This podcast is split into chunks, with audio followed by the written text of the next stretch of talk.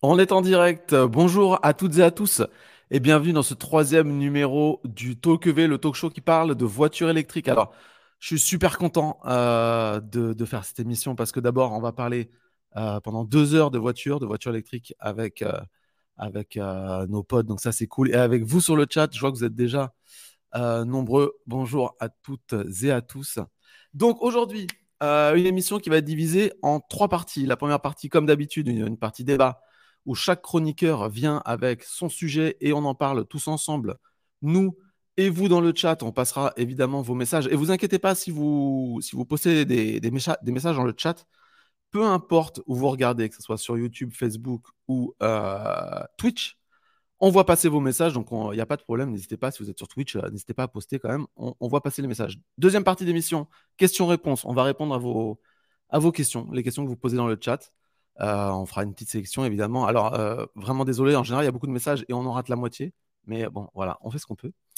Et à la fin, petite nouveauté, on va faire en sorte que nos chroniqueurs euh, s'étripent dans un quiz sur la voiture électrique. Et d'ailleurs, on va recevoir les chroniqueurs, en commençant par celui avec qui jeudi on a tourné une vidéo de road trip où il conduisait une MG4 orange où il portait un t-shirt orange, des chaussures orange, et je vous jure que c'est vrai, un caleçon orange. C'est Alex de la chaîne EV. Salut. Un caleçon orange, Alex. Ouais, il y avait, des, touches d'orange, il n'était pas complètement Bref, on n'ira pas dans le détail du caleçon. Hein. Ouais, il y a la vidéo, il est filmé et ça sera sur la vidéo. Euh, ensuite, quand il était petit, il a dit à ses parents que quand il serait grand, il voudrait être Mac. Heureusement, il parlait d'ordinateur. C'est Didier de Mac Forever. Salut Didier. Et salut à tous, salut JC, ça me fait plaisir d'être là. Et troisième numéro, hein. et en plus, euh, oui super nombreux à, regarder ça, même en replay. Il y a eu énormément de monde, donc trop cool. Et je trouve qu'on est une bonne équipe, tu vois. Je regardais un peu en replay moi aussi, tu vois. Je me disais, bah on est bon en fait. on est bon. Bon, ensuite, c'est un peu notre Valérie Damido à nous, sauf que lui, euh, toutes ses décos sont à base d'Aero Wheels imitation turbine. C'est Charles de Tesla Geek. Est-ce qu'il a un Aero Wheel? Eh oui, il en a un encore derrière. Évidemment, juste, euh, juste là. Commandé spécialement pour, pour l'émission. Hein. Chaque émission, indifférent. Exactement, c'est ce que j'allais dire. Chaque émission, c'est indifférent, c'est pas le même, c'est ça qui est classe quand même. Un sacré budget quand même. Hein, sacré budget. déco énorme. Et enfin, euh, il n'a pas essayé de Tesla, mais il a essayé plus de voitures que toi. C'est Max BLD. Salut Max. Il est là et Max BLD s'inquiète de la qualité de la connexion, donc désolé s'il y a quelques petites coupures. Je sais pas si euh, vous m'entendez, mais là il y a eu pas mal de bugs. Donc euh, j'espère que, ça va tenir le choc ma petite technique, c'est tu vas dans paramètres et tu peux réduire euh, le, ton flux vidéo au cas où, euh, comme ça, tu es sûr que ça rame pas. J'ai fait ça, j'étais tout pixelisé avant. Tout le monde me l'a fait remarquer dans les commentaires. Euh, juste, j'ai dit un truc à propos de Tesla. on a eu un ou deux messages en commentaire sur le talk de la semaine, du mois dernier, qui disait que oui, Max, il a pas essayé de Tesla quand même, ça a abusé, machin. Max, c'est peut-être celui d'entre nous, avec Didier, je sais pas, mais qui a essayé le plus de bagnoles différentes. Et euh, c'est pas parce que tu n'as pas fait une vidéo sur une Tesla que tu n'as jamais touché une Tesla. Euh, tu es, monté, euh, voilà, es monté avec nous, etc. Et euh, c'est bon, quoi. Je pense que la culture, elle peut se faire. Enfin, tout le monde sait ce que c'est qu'une Tesla, en fait, j'ai envie de dire. C'est vrai. Et puis très très rapidement, elles sont pas faciles à choper en, en parc presse. C'est pas aussi simple que les autres marques, donc c'est pour ça aussi que. C'est ça. Mais j'y travaille et ça va arriver. Bon, et eh bien voilà, on a présenté tout le monde. Tout le monde va bien? Tout va bien, en pleine forme, content de vous rejoindre pour cette troisième édition. Ouais, vous êtes prêt à vous étriper un petit peu? Ça va, je suis échauffé. Euh, D'ailleurs, j'étais un peu à la bourre. Euh, euh, excusez-moi pour la tenue un peu de sport, euh, c'est rare, mais c'est comme ça. il faut qu'il place qu'il fait de la muscu, tu vois. Mais non Mais non, c'était un entraînement de pole dance en plus. Oh, vas-y, démo, démo. On veut une démo. Bon, allez. J'ai un petit legging orange. C'est une blague, évidemment. Hein, Est-ce que tu as ton legging orange en dessous On veut voir. Vas-y, lève-toi. Je ne dirai rien pour le bas. Je resterai assis. Bon, allez, vite fait, le Talk EV est diffusé en live euh, donc sur les pages, la chaîne EV de YouTube et Facebook et sur Twitch. Euh, il sera rediffusé en vidéo sur Facebook et YouTube et en audio sur le podcast EV. Donc, euh, c'est un peu compliqué. Tous les liens, vous les retrouverez sur notre site ev.fr. Et eh ben, moi, je propose de commencer avec le premier débat, le premier sujet, et c'est Charles.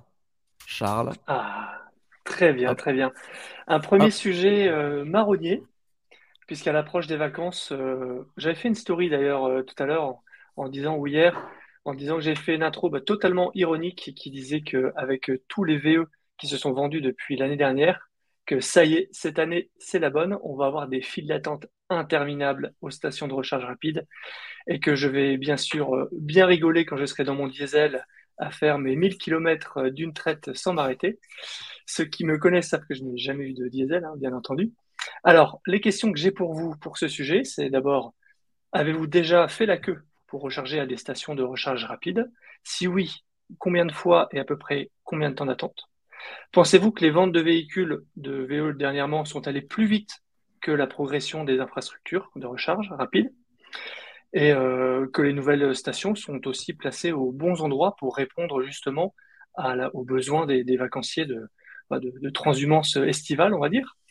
Et euh, avez-vous des conseils pour ceux qui regardent ce live avec nous et qui feraient cet été leur premier départ en vacances en VE Alors, est-ce qu'on répond par oui ou par non à, ton, à ta question? On peut commencer par répondre par oui ou par non. Alors, moi, je serais un peu entre les deux, mais je serais plus non que oui. Donc, je mets non. Moi, pareil que. Allez, attaque, Alex. attaque Alex, vas-y. Vas-y, Alex. Euh, alors, combien de fois j'ai attendu euh, Je pense sur tous les trajets, euh, ça a dû m'arriver peut-être trois fois et, pas très longtemps. Franchement, quelques minutes.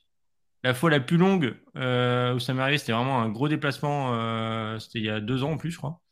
Euh, sur une, borne stratégique, enfin une station stratégique où il y avait quatre bornes et la station d'ailleurs était pleine, même pour aller mettre de l'essence. Les gens faisaient la queue, il y avait une dizaine de voitures qui attendaient pour mettre de l'essence. Donc c'était vraiment saturé, saturé. Et en plus, sur les quatre bornes, il y en avait deux qui chargeaient jusqu'à 100%. Donc en gros, s'il y avait eu du civisme de s'arrêter à 80, en théorie, la borne n'aurait pas été pleine. Sinon, euh, là, sur les derniers trajets qu'on a fait euh, récemment, c'est vrai que ça m'est arrivé quand même assez souvent, plus qu'il y a quelques années.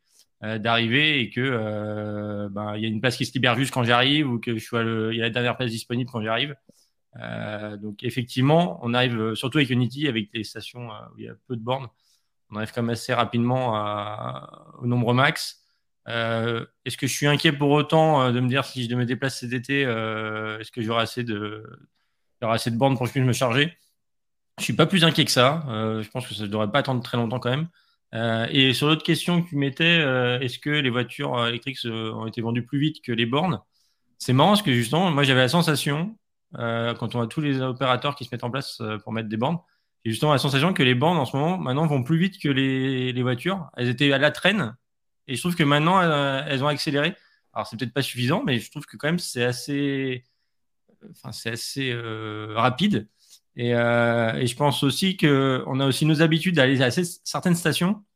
Du coup, on commence à les voir un peu saturées, mais il y a d'autres stations qui sont ouvertes où on ne va pas parce qu'on n'a pas encore le, réflexe d'aller vers elles, euh, comme des Allego qui sont maintenant sur autoroute, euh, des, des qui s'ouvrent aussi. Donc, voilà, je dirais que je suis mitigé. c'est possible que j'attende cet été, mais je ne suis pas plus inquiet que ça.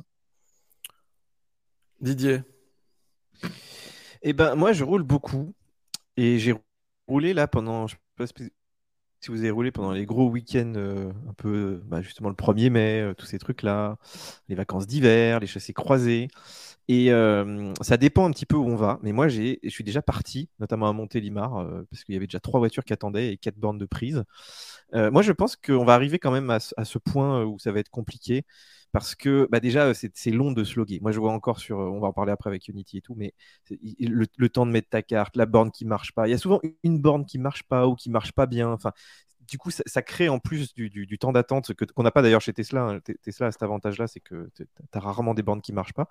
Et, et alors oui, c'est vrai que les bornes se développent. Là maintenant, il y en a quasiment sur presque toutes les aires. Enfin, c'est assez incroyable. Là, depuis un an, moi, je suis bluffé même s'il y a du NJ qui marche pas très bien, du Total qui marche pas très bien, mais globalement, il y a quand même beaucoup, beaucoup de bornes.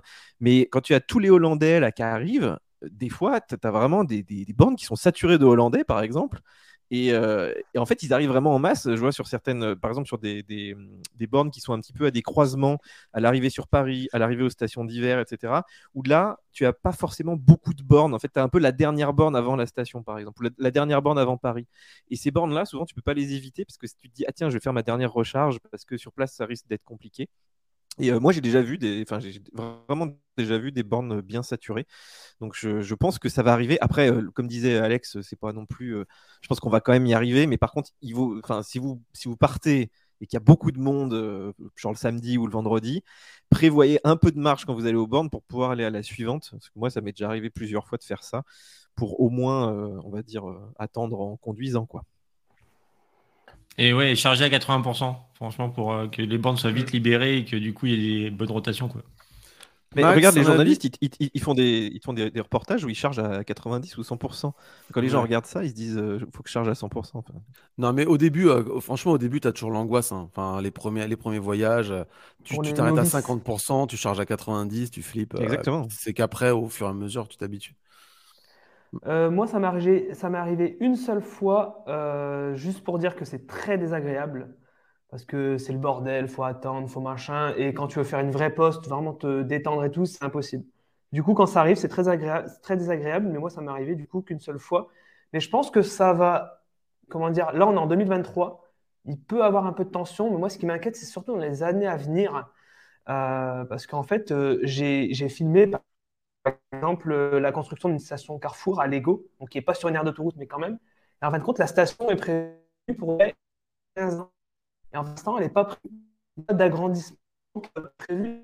que si elle est déjà dans 2023, ça m'inquiète déjà dans 3-4 ans parce que les contrats sont faits pour, euh, pour un certain nombre d'années. Euh, comme je disais, à voir si ça fonctionne pareil sur l'autoroute. Mais euh, je trouve que les opérateurs ont quand même pas mal d'efforts.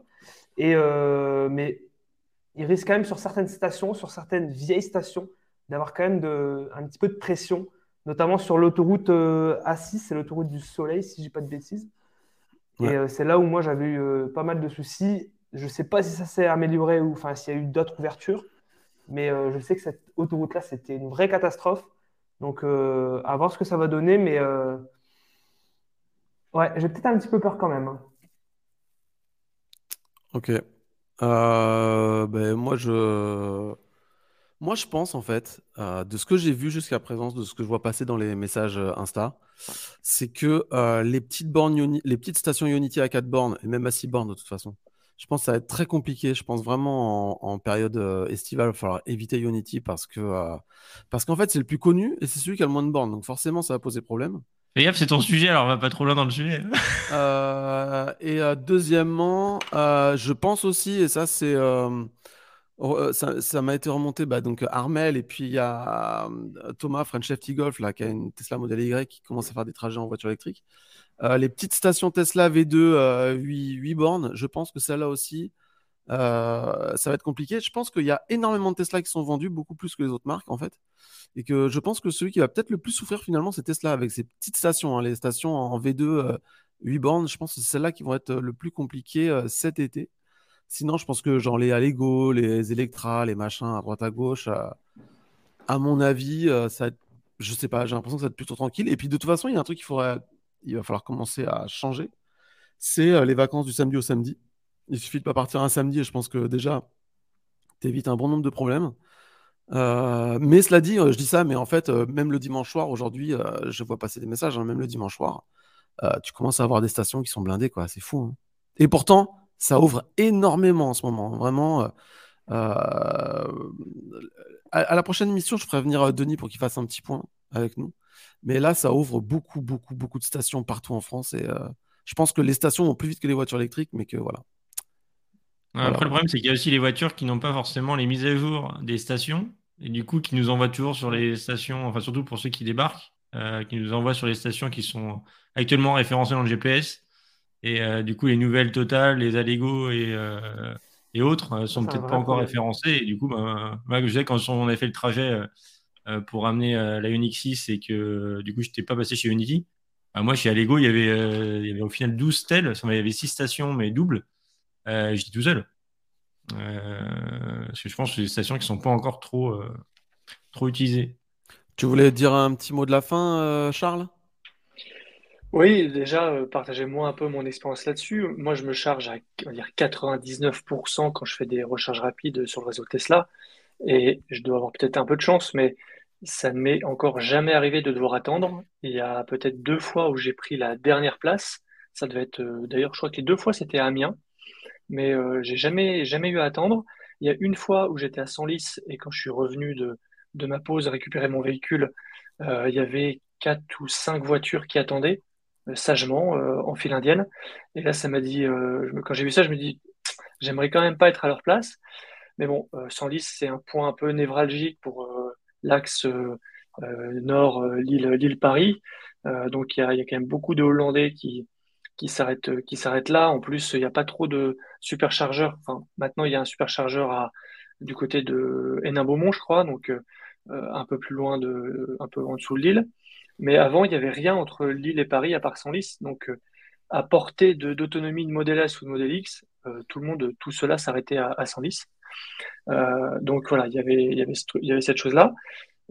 moi, jamais eu à attendre, donc beaucoup de chance je pense, comme vous l'avez dit, qu'avec la loi qui était passée, qui obligeait toutes les aires de service à installer euh, un superchargeur, eh ben, ça a développé complètement euh, la chose. Et il y a énormément de stations, et je pense qu'on en a parlé la, dernière fois, c'est que on n'a même quasiment plus besoin de prendre un planificateur parce que finalement, quand tu sais qu'à chaque aire de service, tu as un superchargeur, bah, tu t'arrêtes quand il y a besoin, un peu comme avec les, pompes à essence finalement. Euh, donc je pense que ça s'est pas mal développé. Ce qui sera assez déterminant, je pense, c'est le, l'emplacement de ces, stations-là, puisque bah, quand on part l'été, souvent les gens bah, ils vont tous au même endroit, donc euh, il n'y a pas énormément d'axes différents autoroutiers, tout le monde passe par les mêmes endroits, donc euh, les gens vont s'arrêter sur les, mêmes axes. Donc euh, s'il y a des, plein de stations qui ouvrent, mais qu'elles ne sont pas sur les endroits où les gens vont, bah, c'est bien, elles sont là, mais en fait, elles n'empêcheront pas d'y avoir peut-être de l'attente sur certains axes, sur certains trajets. Donc, à ce point-là. Après, euh, assez d'accord avec les petites stations, euh, que ce soit Tesla ou Ionity, qui, vont, qui sont dans les GPS, donc elles sont dans les destinations, dans les propositions d'arrêt, mais si elles sont sous-dimensionnées, elles vont vite être, euh, vite être saturées.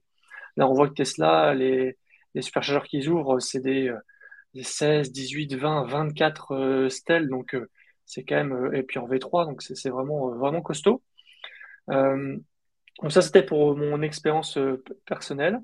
Et puis, euh, je ne sais pas s'il y a un d'entre vous un petit conseil à donner à ceux qui vont faire leur premier euh, trajet. Est-ce que ce serait de se garder un peu de, marge pour, en cas de, de, de, place indisponible, aller jusqu'au chargeur suivant? Est-ce que ce serait de prendre une, une app mobile, quelle qu'elle soit, pour trouver d'autres bornes de recharge que celles que la voiture peut proposer, en allant taper bien sûr dans les, dans les grands réseaux? Ou est-ce que vous auriez, euh, bah, après il y a toujours les conseils de décaler les, les départs. Moi c'est vrai que je pense que j'ai déjà roulé le samedi, mais un peu en décalage en partant après parce que voilà le temps de charger la voiture, mon fils en bas âge qu'il faut préparer tout ça, tout ça. Voilà, quel serait votre conseil euh, pour euh, ceux qui vont faire leur premier trajet cet été en voiture électrique et pour conclure ce, ce sujet? La préparation. J'y sais peut-être? Ah, non, ah, bah, alors, non, mais moi, je pense vraiment que le meilleur, euh, le meilleur plan, c'est de ne pas voyager samedi en partant à 10h de chez soi et en faisant un 10h, 18h de route, quoi. Moi, je pense que c'est vraiment. Ou alors peut-être essayer les petites routes, euh, les, petits, les, les, petits axes. Euh, franchement, non. Peut-être Alex, tu as plus de conseils que moi. Bah, moi, personnellement, je pense qu'il faut surtout se dire qu'on qu'on n'a pas d'heure d'arrivée et, euh, et, se le faire zen. Euh, effectivement, euh, si on, est, on débute en électrique et qu'on a encore de toute façon le stress de, de la panne, ce qui est, ce qui est compréhensible quand on commence, de toute façon, on va pas arriver à 10% à une borne.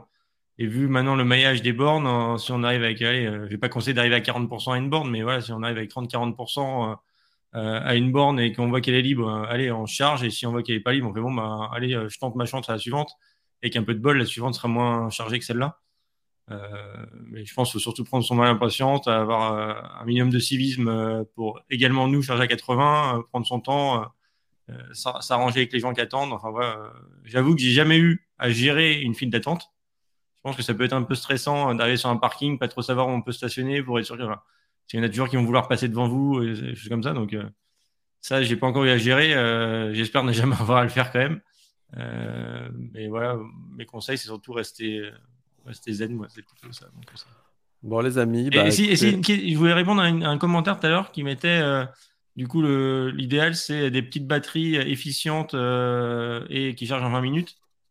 Là, je reste mitigé sur ça. Effectivement, c'est bien des petites batteries efficientes. Je ne retire rien à ça. Par contre, on peut avoir des grosses batteries qui chargent en 20 minutes. En fait, c'est pas souvent la batterie, la taille ne change pas le temps de charge. C'est pas la taille qui compte. Voilà, c'est ça. C'est pas la taille qui compte pour le temps de charge. Euh, et du coup, euh, pour moi, c'est pas un critère. C'est bien d'avoir une voiture petite, efficiente, il n'y a pas de problème, mais euh, on peut avoir des grosses batteries qui changent en 20 minutes. je voulais juste éclaircir ce point-là. je disais comme la Ioniq 6 que vous avez aussi essayé, qui charge en 20 minutes alors qu'elle a une batterie de 77 kWh. Donc, c'est vrai que c'est tellement appréciable. Allez, je vous propose de passer donc à l'avis des abonnés. On a demandé aux abonnés de la chaîne EV euh, est-ce qu'ils pensaient effectivement que qu'il y aurait des, de l'attente euh, aux bornes cet été? Et le résultat est hop là. Eh ben, c'est plutôt oui à 45%, euh, pas sûr à 42% et seulement 13% d'abonnés qui pensent que non, c'est sûr qu'il n'y aura pas de bouchon. Donc c'est quand même assez négatif. Hein. Bah, en fait, j'ai bien parce que j'étais plutôt dans le pas sûr, enfin non pas sûr. Euh, ouais, moi je, suis dans... Ah, moi je suis dans le oui pas sûr. Euh, oui chez Unity et pas sûr pour les autres. Donc euh, voilà, je suis complètement d'accord avec ma communauté. Et on sait combien de personnes ont voté? Ah ouais. on peut le savoir si tu me laisses Parce que s'il y a eu 4 personnes avec nous, c'est pas Non, en général, en général, on a environ 1000 votes. Voilà, en gros. ok. Oh, ce qui est pas mal. Ouais, c'est assez représentatif. Ouais, je vous dirai le chiffre tout à l'heure. Euh, on va passer au deuxième débat. Euh, attends, comment je retire ça? Voilà. Deuxième débat, c'est Didier. Didier, je te mets en plein écran. C'est toi. Et eh oui, on va parler de, choses qui fâchent. Comme d'habitude. On va parler de, de, porte-monnaie. Bah oui, mon petit JC, parce que bon, il y, a des gens qui n'ont pas connu le bonus, à, je crois qu'il était jusqu'à 7000 euros. Maintenant, il a un petit peu baissé. Et là, tu vois, en ce moment, je teste une MG4, bah, vous aussi d'ailleurs. Et euh, la MG4 est particulièrement pas chère. Mais si, euh, si tu lui enlevais en quelque sorte le bonus, finalement, euh, elle ne serait pas si abordable que ça. Et en fait, alors c'était la semaine dernière, il y a la plateforme automobile PFA, en gros c'est un peu toute la filière automobile française, les constructeurs et puis tous les, les sous-traitants, etc., qui euh, ont milité pour euh, réserver le bonus écologique, donc payé par euh, nous, hein, par nos impôts, à bah, tout simplement aux voitures qui sont faites, alors soit en Europe, soit en France, c'est pas totalement clos en termes de débat, mais l'idée c'était d'exclure évidemment les voitures chinoises, les Tesla et toutes les voitures qui sont qui sont pas faites chez nous. Alors en plus, ce qui est amusant, c'est qu'il y a des faux amis, par exemple les voitures dont on a l'impression qu'elles sont entre guillemets européennes, comme la Dacia Spring. Euh, tu vois, la Polestar, tu as l'impression que c'est chez Volvo et tout. Euh, la nouvelle Mini, toutes ces voitures sont faites ou vont être faites euh, en Chine. Et du coup, alors évidemment, dans les votes, enfin, je crois que c'était, on en parlera après, mais c'était assez, mitigé, forcément, parce qu'on on, touche au porte-monnaie, les gens préfèrent payer moins cher que d'acheter souvent une marque française ou européenne. Mais est-ce que, donc ma question c'est vraiment, est-ce qu'on ne devrait pas réserver ce bonus aux voitures qui sont faites sur le vieux continent pour faire un peu de protectionnisme, sachant que euh, les États-Unis font du protectionnisme, la Chine en fait aussi. Finalement, on a un peu les dadons de la farce dans l'histoire, euh, les seuls à pas en faire et, quelque part à sponsoriser un petit peu les, économies euh, américaines et chinoises. Voilà, je vous laisse voter avec vos petites plaquettes, comme à l'école des fans. Alors, non, Max, qui veut s'acheter une MG4, je pense, non? Ah, ah, c'est partagé. Alors, voilà, pour, le, pour, pour, les gens qui sont sur le podcast et qui ne voient pas, euh, c'est partagé. Moi, je suis oui, non. Euh, Alex, t'étais oui. Euh, Charles, non. Et Max, oui, non, c'est ça? Non. Après, il y a le débat dans le chat. Il y a assemblé et fait en. C'est toujours compliqué parce que les Tesla, maintenant, il y en a. Ah ouais, c'est les voitures fabriquées. en, hein. fait, en fait, le but du jeu, c'est faire venir c'est faire venir les constructeurs étrangers pour qu'ils fabriquent euh, en Europe. C'est ça le but du jeu, en fait. Mais bah, qu'est-ce éviter aussi les, éviter la pollution euh, de transport, etc. Moi, c'est vrai qu'en l'occurrence, euh, j'ai voté que je suis pour qu'il y ait plus le, que le bonus soit ciblé sur les véhicules européens. Et pourtant, je en Hyundai qui, du coup, en l'occurrence, n'aurait plus le bonus dans... avec ma réponse. Bon, après, malheureusement, vu que j'achète maintenant des voitures au-dessus de 47, j'ai plus de bonus. Donc, de toute façon, je suis pas concerné. mais, euh, mais euh, oui, je trouve ça, je trouve ça plutôt logique, en fait. De, de, de... C'est une incitation à passer à électrique, mais si on peut aussi inciter à passer à électrique euh, avec le minimum d'impact carbone, euh, je trouve que c'est plutôt vertueux. En plus, ça permet aussi de sauver un peu l'économie euh, européenne, etc. Donc, moi, je trouve que c'est pas plutôt dans le bon sens de faire comme ça. Euh, à défaut de ne pas faire de taxes ou autres pour les voitures européennes et en faire pour d'autres. Euh, je pense que c'est un moyen, un levier, en tout cas, euh, je pense que nos politiques ont, sans aller à l'encontre de quelques, comment dirais, quelques, enfin pas des contrats, mais quelques accords internationaux. Je pense que ça, ça peut passer. Pour moi, le bonus, il comme tu le disais, il, était là pour, il est là pour favoriser l'accès des personnes qui ont moins de revenus à, la voiture électrique qui est euh, finalement plus chère. Et il était aussi là pour, euh, avec le, en combinaison avec le malus, à inciter les gens, à dissuader les gens d'acheter des véhicules euh, très polluants.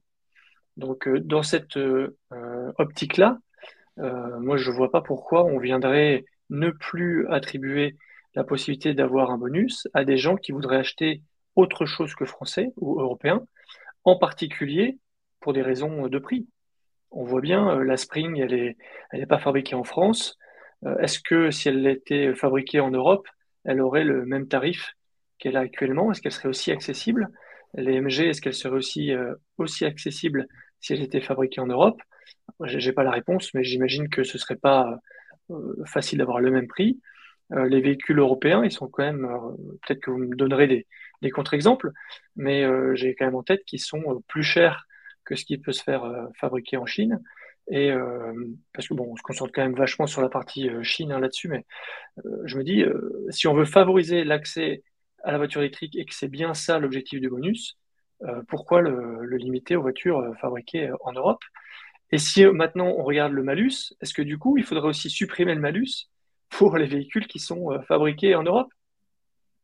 C'est un peu le, la, contradiction euh, mais euh, euh, ou absurde, la prise par l'absurde, mais voilà, on peut aussi se poser, se poser la question. Je pense que c'est beaucoup de, protectionnisme et qu'au final, je ne suis pas certain que ce soit un cadeau qu'on ferait vraiment aux, constructeurs européens que de les protéger ainsi, de les favoriser ainsi. Je ne suis pas certain que ça les encouragerait finalement à, à essayer de faire mieux et de s'améliorer et de se mettre au niveau de ce que peuvent faire d'autres constructeurs internationaux et qui, sont, euh, qui font quand même des bonnes choses pour, euh, pour, pour euh, moins cher si on se focalise sur le prix. Quoi. Max, tu as un avis?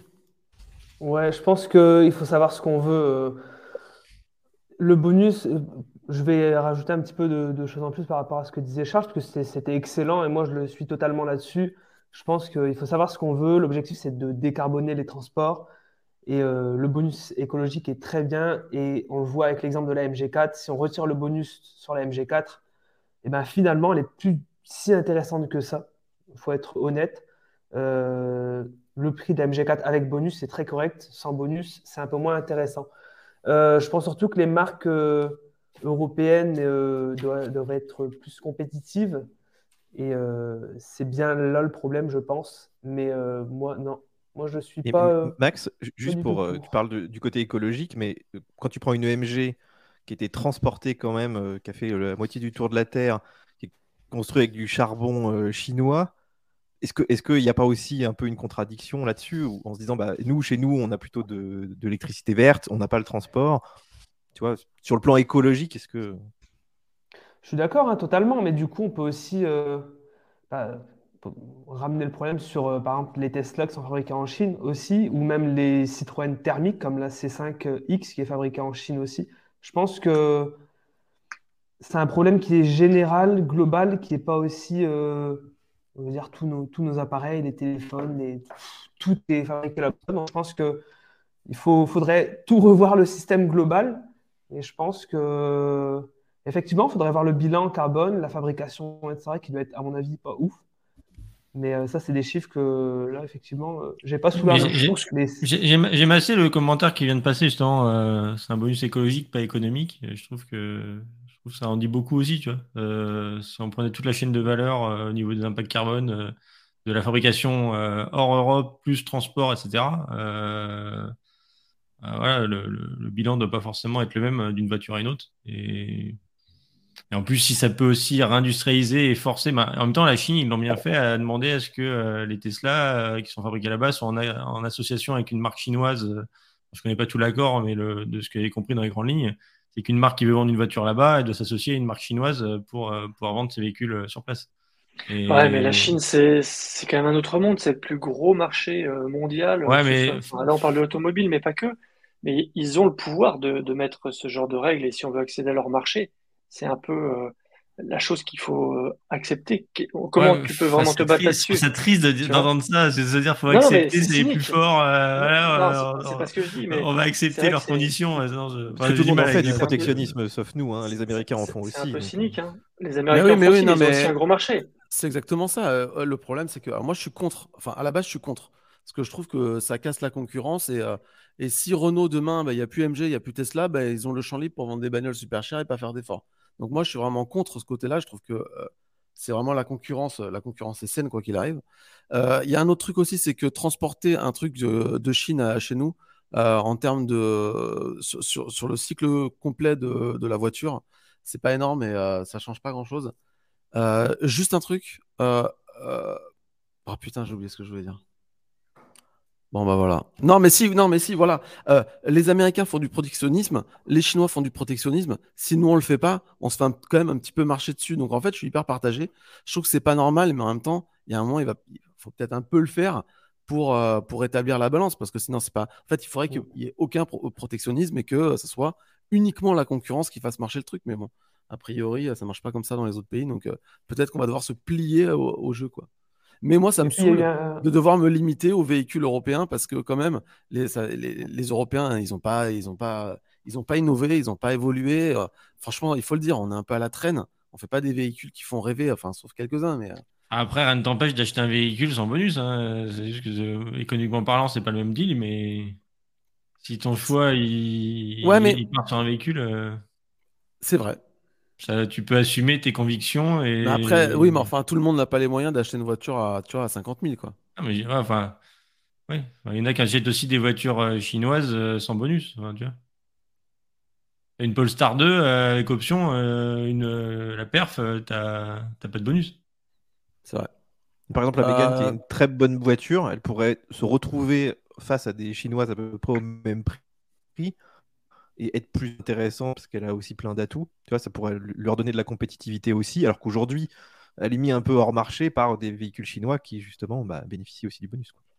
Après, effectivement, là je, retiens, je, suis d'accord avec euh, ce que disait Charles, euh, les Chinois ont réussi, après, avec d'autres moyens économiques, à, faire des voitures moins chères. Il euh, faut peut-être voir aussi que nos constructeurs fassent en sorte de faire moins cher, mais après, on n'a pas les mêmes taxes, on n'a pas les mêmes euh, droits sociaux, on a pas il y a plein de choses qui sont différentes. Mais bon, c'est un autre sujet, là on va rentrer en. Bon, en, tout cas, eh, voilà, eh, dans le chat, on, dans le chat, on voit vraiment. Euh, Ça débat. Hein. Euh, les écolos d'un côté et les économiques de l'autre, tu vois. tu comprends le porte-monnaie, hein, le bonus, c'est quand même. Non, mais. Il y a, pour, pour certaines personnes, c'est quand même l'accès ou pas à la voiture électrique dans tous les cas. Donc, Juste, je vais rebondir sur ce message de Véfan qui dit Soyons lucides, les constructeurs se gavent. les, les, chiffres sont publiés en ce moment. Euh, il y a des constructeurs qui font quand même pas beaucoup de marge. Hein. C'est pas, pas du gros gavage. Hein. Il y en a un qui se gave vraiment, c'est Tesla qui fait 17% de marge. Et Ferrari, mais Ferrari, bon, c'est un autre délire. Et tous les autres, euh, voilà. Euh, Renault, par exemple, je crois qu'il marche à 4%. Hein. Donc, dire qu'ils se gavent, c'est très compliqué. Enfin, moi, au début, je pensais qu'ils faisaient tous de la marge, et et etc. Je pense simplement que Renault est incapable de suivre et que. Bon, voilà, c'est compliqué. On va passer, on, va regarder ce qu'en pensaient les abonnés. C'est un euh, sujet hyper intéressant parce qu'il y a, y a plein d'arguments dans un sens, dans l'autre. Euh, On pourrait faire un live vraiment... sur ce sujet-là, limite. J'aime bien le suspense quand les résultats vont apparaître. C'est que c'est c'est les élections présidentielles, tu sais. Une d'animation en fait pour ce truc-là. Et eh ben voilà, et eh ben, euh, pour ceux qui ne voient pas en image donc sur le podcast, c'est hyper partagé. Faut-il réserver le bonus aux écologiques aux voitures construites en Europe? Oui, 40%, non 45% et bof 15. Donc voilà il y a, y, a, y a deux camps, quoi. Je pense qu'on peut conclure ça comme ça. Bon, bah, joli débat. Merci, messieurs. Euh, Max, C'est ton tour. C'est moi. Hop. Il est là. Donc pareil, désolé s'il il y a des petites coupures de son. alors je sais pas si tu affiches le petit bandeau, comme ça je lis exactement mot pour mot. Voilà. Donc moi j'ai proposé un sujet plutôt intéressant que j'avais déjà partagé dans ma story. Donc pour ceux qui me suivent, ils ont déjà vu cette, cette petite cette petite question. Faudrait-il limiter l'accès aux bornes type 2 pour les hybrides rechargeables? Alors ici, ça va surtout concerner tout ce qui est Zoé, Dasa Spring et Twingo parce qu'elles n'ont pas de CCS ou en tout cas, euh, c'est une option. Donc ça va surtout concerner euh, ces voitures-là. Et point aussi, ça sera surtout une, expérience de pensée, entre guillemets, puisqu'on sait que ça n'arrivera pas. Mais c'est intéressant d'en débattre quand même. Euh, moi, j'ai tout simplement fait un constat, c'est que euh, bah, mon père a tout simplement une Zoé 40, donc uniquement en type 2. Et c'est vrai que du coup, il est dépendant du réseau de recharge type 2. Et quand il part en week-end ou en vacances, etc., si la borne de recharge est prise par une hybride ou une voiture ventouse, eh ben, c'est la merde. Donc du coup, je me suis dit, bah, je proposais ce débat pour voir un petit peu déjà aussi vos, vos, retours, parce que vous, en tant qu'utilisateur de voitures électriques, ce serait intéressant de voir si vous utilisez les bornes type 2, euh, voilà, que vous voyez, si vous savez que vous restez 4 heures sur une place, est-ce que vous vous dites je me branche, etc. Donc il y aura deux questions euh, en une. Donc euh, voilà, répondez-moi directement comme ça, à chaud, faudrait-il limiter l'accès aux bornes type 2 pour les hybrides rechargeables? Et ensuite, vous me direz si vous les utilisez au quotidien ce serait plutôt intéressant.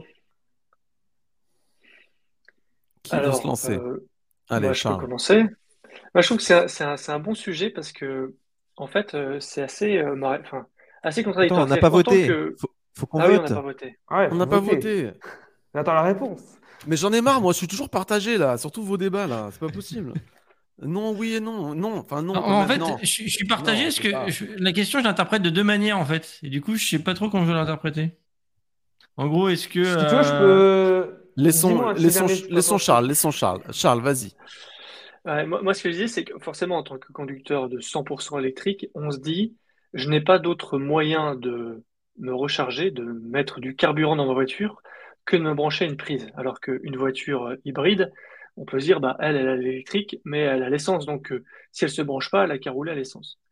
Sauf qu'en fait, euh, si on veut qu'une hybride rechargeable soit on va dire, écologique, si je puisse, si je peux utiliser ce terme, bah, il faut qu'elle roule la plupart du temps, quasiment l'extrême euh, majorité, enfin pas l'extrême majorité, mais tout le temps, on va dire 90% des kilomètres qu'elle parcourt, il faut que ce soit en 100% électrique. Et, avec la taille de ces batteries, eh ben finalement, elle est obligée de se brancher très souvent. Parce que 35 km ou 55 km WLTP, on sait qu'en réel, on peut diviser par deux. Donc en fait, les hybrides rechargeables, s'ils veulent euh, utiliser cette notion euh, véhicule, on va dire, euh, propre, bah, ils sont obligés de se brancher tout le temps. Donc moi, je serais presque même à dire qu'ils devraient, dans une dimension écologique, être presque prioritaires sur ces bornes-là, puisque si on prend un véhicule 100% électrique, c'est que normalement, on a pensé à sa recharge du quotidien, que sa recharge du quotidien, on peut la faire chez soi ou tout du moins dans un, endroit qui est euh, adapté, que ça peut être au travail, on a pensé à ça, et que euh, bah, on devrait, euh, moi je vois pas pourquoi on, interdirait les, hybrides de se charger. Par contre, très important, pas de squattage, c'est-à-dire que une hybride sur une prise, en plus je sais quoi, ça va être du 16 ampères peut-être ça charge.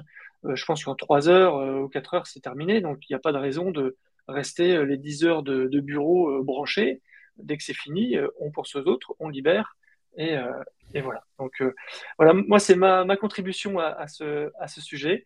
J'attends vos avis de chacun sur, sur le sujet de Max.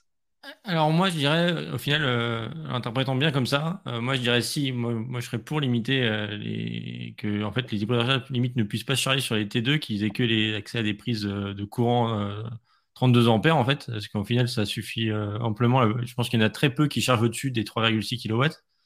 Euh, et du coup, euh, c'est plus peut-être repenser un peu nos, bornes pour qu'il y ait potentiellement des, prises 16 ampères sur la borne aussi pour qu'ils puissent se brancher. Mais par contre, bloquer potentiellement la charge d'une Zoé ou justement de ceux qui sont dépendants vraiment du T2 et, qu'on leur prend une prise où ils vont prendre 3 kW qui vont rester 3 heures alors qu'une Zoé peut-être va rester à peine une heure et faire quasiment la moitié de son plein. Enfin, il y a quand même une grosse différence. Alors, toi, tu fais vraiment le focus sur la, prise, le T2, c'est ça? Ouais. Moi, je pensais plus bornes au sens euh, général, les bornes de supermarché, les bah, bornes de ouais, parking. Ouais, mais justement, et là, justement, le contre-exemple, enfin, le, ce qui a pu aussi encore ça, c'est un, un commentaire qui passait de Jag, euh, et c'est exactement ce qui m'est arrivé. Euh, j'ai déjà eu plusieurs fois, mais ça m'est encore arrivé là quand je remontais euh, sur Paris avec la MG4. À un moment, je vois une voiture arriver, ce gars, je fais une électrique, ça. Là, je vois que c'est une Mercedes, et donc c'est une hybride rechargeable. Il voit qu'il se met sur la triste standard et qui branche en T2 dessus. Euh, là, je fais, mais c'est quoi l'intérêt d'aller payer ce prix-là sur autoroute, euh, bloquer la prise et en plus là, c'était, on était plein. Je dis, il y a un mec qui arrive, il va, être un peu, voilà, ça a du stress potentiellement pour rien. Euh, et, c'est pas la première fois que ça m'arrive. On a déjà eu plusieurs fois des gens, même qui arrivent avec le CCS. Ah, comment ça se fait Ça rentre pas dans la prise? Je comprends qu'on découvre. Hein. Euh, il y a beaucoup, il y a un gros manque de pédagogie dans les concessions. Mais euh, on, va on, va accélérer un petit peu parce qu'on est un petit peu en retard. Mais en tout cas, voilà, l'hybride rechargeable, pour moi, euh, c'est. Ouais, je charge surtout à domicile et, une prise de courant quelque part, mais pas une borne en fait. Ouais, c'est ça. Eh ben, moi, je suis complètement d'accord. L'hybride rechargeable, c'est charge à domicile. Euh, si tu charges dans la rue, ça coûte plus cher, c'est plus du tout rentable. Il n'y a pas de, vraiment de logique. Laisse, la place, laisse la place aux, gens qui ont des voitures électriques, qui ont vraiment besoin de se recharger, qui ont des besoins. l'hybride rechargeable, c'est pas un besoin de se recharger, c'est voilà. Euh, je suis complètement d'accord. Et c'est vrai que le, truc le plus ouf, c'est qu'il y a certaines voitures PHEV là qui peuvent recharger en combo et que tu les vois à Unity avec leur. Ça me rend complètement hystérique, ce genre de choses. Sur l'autoroute, se prendre la tête, aller recharger sur du Unity euh, pour avoir 50 km d'autonomie, c'est-à-dire sur l'autoroute, même pas 20, quoi. Tu vois, au bout de 20 km, ta, batterie, elle est vide. Je comprends pas le concept. Euh, Didier, est-ce que tu voulais dire quelque chose? Oui, et d'ailleurs, je reprends un commentaire qui dit exactement ce que je pense c'est que le, vrai problème sous-jacent, et je le vois encore plus aujourd'hui, c'est le nombre de bornes publiques lentes. Et là, tu vois, j'étais, je plus à Rouen le week-end dernier, et euh, il y a très peu de bornes. Euh, beaucoup sont, entre guillemets, squattés ou ventousés. Mais je dirais que c'est pas la faute des gens. Ils achètent des hybrides rechargeables, des électriques, peu importe, il faut pouvoir se recharger. Et ces bornes-là, elles sont devenues chères, elles sont peu nombreuses, et il y a très peu d'incitation à en mettre partout. Et je trouve que c'est pas normal. Tous les parkings souterrains, ils devraient avoir aujourd'hui, je sais pas, un tiers des places en électrique. et c'est vraiment le, quand tu arrives dans une ville et que tu n'as pas à charger avant d'y aller et que tu veux repartir à 100%, aujourd'hui, c'est vraiment la croix et la bannière, surtout quand tu connais pas bien, etc., pour arriver à trouver des bornes et surtout des bornes pas très chères. Là, je, prends un exemple, j'ai mis sur Twitter aujourd'hui, ça fait beaucoup réagir. J'ai payé 35 euros.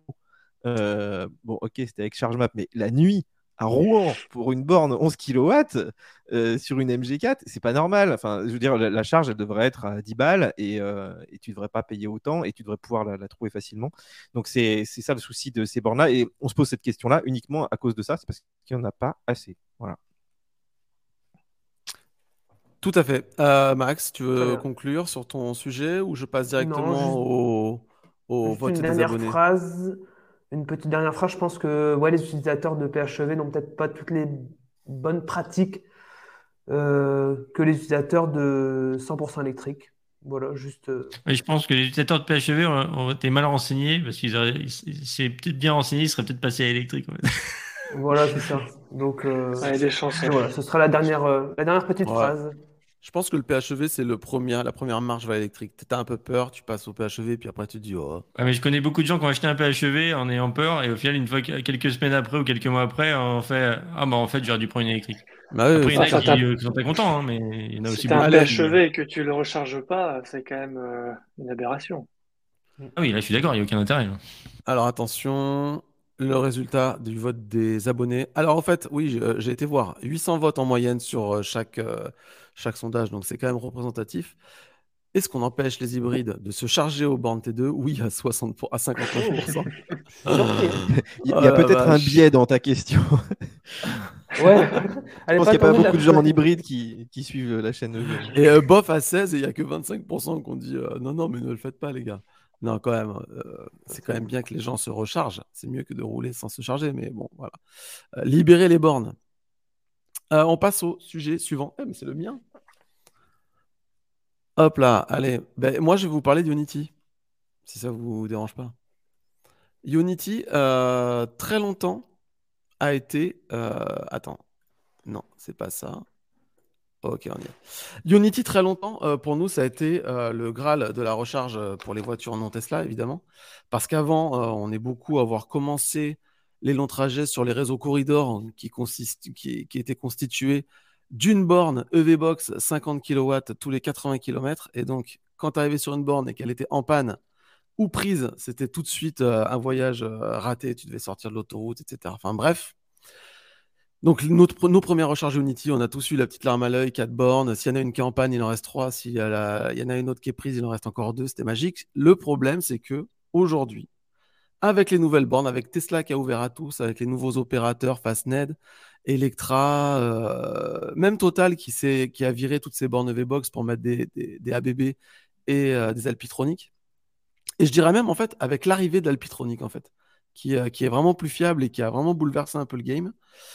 Et eh bien maintenant, les stations Unity avec leurs quatre bornes, dont souvent une est en panne, pas de tactile ou il y a un truc qui marche pas, ou des vitesses de charge que tu comprends pas, tu te branches à une, tu es à 30 kW, tu te branches à celle d'à côté, tu es, à 250. Est-ce que le réseau Unity ne serait-il pas devenu un réseau de second choix, c'est-à-dire un réseau qu'on prend quand les autres ne sont pas disponibles? Quel est votre avis là-dessus? Oui ou non? Alors, je vois Charles, il est, il est embêté, il a jamais été, été haute part que sur ben, ben, C'est ça, c'est exactement ça. C'est ce que j'allais dire, c'est que euh, j'en sais rien en fait, je peux pas répondre, donc je, fais, je fais, ça. Je, je, ne connais pas. Non, en fait, c'est intéressant parce que j'ai une image du coup de ce que c'est sans savoir vraiment ce que c'est. Et euh, ce que tu as dit, c'est exactement l'image que j'en avais, c'est-à-dire que euh, ça a été l'un des premiers réseaux de supercharge fiable, rapide. Euh, il y a des, des, bons atouts, surtout, je pense, sur les emplacements. Je pense que les emplacements sur les aires d'autoroute, c'est quand même assez agréable. C'est compatible 800 volts. Je pense que peut-être tout le monde ne fait pas du 800 volts. Donc, je pense que c'est bien. Et puis, il y a aussi, quand la borne ne marche pas ou pas assez bien, c'est limité à 30 kW et c'est gratuit. Donc, c'est bon à savoir. par contre, j'ai aussi l'idée que c'est cher, sauf si on a un abonnement ou une carte constructeurs et que c'est globalement des petites stations. Donc voilà un peu les stéréotypes que j'ai et euh, peut-être que vous pourrez euh, bah, contredire ou alimenter euh, cette, cette vision-là. Bon, sais, dans ta présentation, tu as, déjà dit certains éléments, mais ouais, ça, m'intéresse d'avoir vos avis là-dessus parce que moi, c'est un réseau que je ne connais pas du tout. Attends, je reprends juste. Euh, je dis pas que c'est pour Unity, hein, parce que je vois des gens qui me disent Attends, heureusement qu'il y a Unity. Évidemment, heureusement qu'il y a Unity, mais aujourd'hui, tu as des stations 8, 12, 16 avec 16 bornes euh, qui débitent du 300 kW qui marche super bien avec les bornes Alpi, euh, ouais, les bornes Alpi, etc. Je dis pas qu'il faut éviter Unity. Je dis que on peut trouver plus fiable avec plus de place et moins cher. Donc, forcément, ça devient un réseau un peu secondaire. Alors, Alex, alors moi je veux écouter Alex parce que Alex, euh, il s'est fait tatouer Unity sur le biceps et. Euh, bah, en fait, déjà, oui, moi, euh, Unity, c'est un peu une obligation, en fait, par rapport à, justement, comme tu disais, Charles, quand tu as une carte du constructeur et du coup, partenaire Unity, as, moi, en l'occurrence, je suis à 29 centimes le kilowattheure chez Unity. Donc, j'ai beaucoup de mal à pouvoir aller ailleurs, parce que là, ça défie un peu toute concurrence. Euh, par effectivement, euh, pour euh, aller sur le, côté second choix euh, que JC, c'est que s'il n'y avait pas une raison de prix, en l'occurrence pour moi, effectivement, là quand je vois les bornes à Lego ou c'est du Alpitronic ou autre, effectivement, c'est une autre, une autre expérience et c'est fiable et ça marche. Et à ce niveau-là, oui, Unity a un second choix. Sauf qu'aujourd'hui, il n'y a pas suffisamment de premier choix, on va dire, pour se dire que Unity est un second choix à, mes yeux. Parce qu'au final, je ne peux pas aujourd'hui faire la plupart de mes trajets en me disant je ne prends pas Unity. Euh, au, final, c'est un peu compliqué et c'est un peu stressant. Alors que depuis qu'il y a Unity, j'ai plus aucun stress pour voyager. Euh, ok, ça peut déconner un peu, mais au final, je, m'en sors tout le temps. Et euh, donc, j'ai un peu de mal à me dire que c'est un second choix parce qu'il n'y a pas assez de monde en premier choix actuellement. Voilà. Je pense que pas grand chose à rajouter. Il n'y a même pas un, réseau ou deux qui se, qui se démarquent un petit peu, qui, auraient, qui auraient pris un peu l'ascendant sur Unity. Quels, seraient ces réseaux-là, euh, d'après vous? Bah, C'est Fast, Fastned, euh, mais sauf que dans notre région, on ne l'a pas. Donc nous, du coup, on l'a assez. Enfin, expérimenté Fastned, du coup. Euh...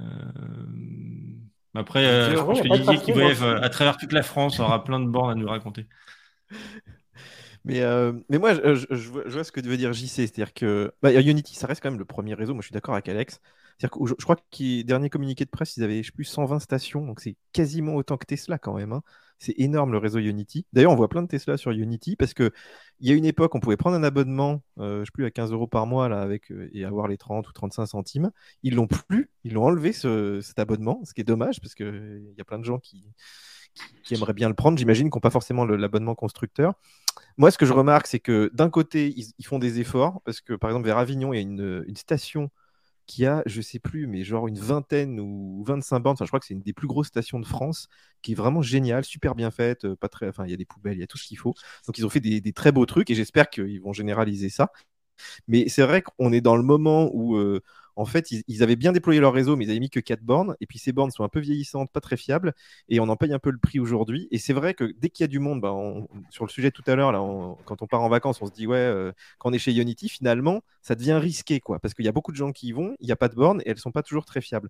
Mais par contre, je suis d'accord aussi avec euh, Alex en disant qu'il n'y a pas tellement de second choix. C'est-à-dire, des fois, maintenant, il y a un peu de NG, un peu d'Allego et tout, mais c'est dur de se dire tiens, je vais faire un trajet en total, par exemple. Total, euh, c'est pas très fiable, il y en a pas partout non plus. Donc, c'est aujourd'hui, tu dois quand même un peu choisir ton réseau en fonction de tes badges, en fonction de tes, abonnements. Finalement, Unity, ça reste quand même le, réseau le plus fiable. Et moi, je terminerai par un truc, c'est que je vois pas mal de gens en Tesla, et, des fois, je leur demande, je dis, mais comment ça se fait que vous allez là alors que, bah, me disent, bah, soit j'ai l'abonnement et c'est moins cher que le superchargeur, soit tout simplement, ça me saoule de sortir de l'autoroute et de perdre 15 minutes euh, pour aller charger avec les enfants. Tu es obligé d'aller dans un des hôtels aux toilettes et tout, c'est un petit peu la galère.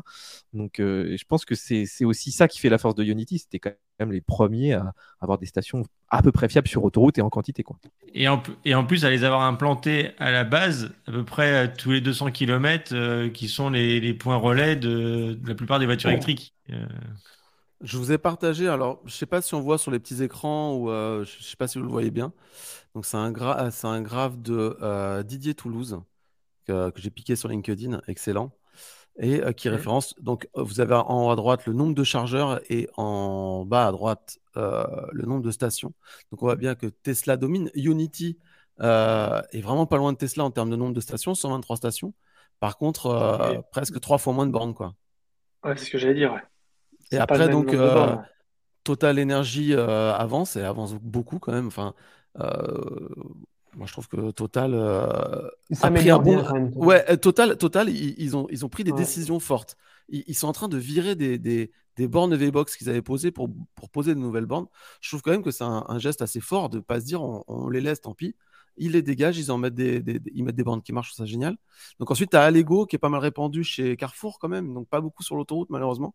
C'est vrai que sur l'autoroute, en fait, bah euh, voilà, c'est en gros, c'est une borne, euh, une station euh, Unity, une autre, une Unity, un truc différent, une Unity, encore un truc différent, une Unity. Et c'est vrai que bon, voilà, si tu veux avoir toujours la même expérience utilisateur, c'est Unity, quoi. Il y a Electra qui se développe aussi pas mal. Euh, je lisais un des commentaires tout à l'heure, je pense, qui s'affichait, qui disait bah, que c'est français. Ça l'auto-charge, c'est-à-dire qu'une fois que tu as fait une première charge chez eux, je pense que vous, vous connaissez le principe, ton véhicule est enregistré, associé à ton compte tu as mis ton mode de paiement dans ton app mobile. Et en fait, la prochaine fois, dès que tu vas te brancher, comme chez Tesla, tu te branches et euh, bah, ça, ça, marche. Tu n'as pas besoin de t'authentifier, de, de réserver ou quoi que ce soit. Et ça, ça apporte quand même pas mal de confort. C'est une boîte française. Euh, voilà, quoi, c'est bien. Ils ont des tarifs qui sont, qui sont compétitifs. Donc, après, euh, après l'autocharge, il y a Fastnet qui fait l'équivalent. Unity aussi, je crois, non? Hmm Unity, c'est différent. Non, mais Unity, c'est plug and charge. Ça, je voulais faire la nuance.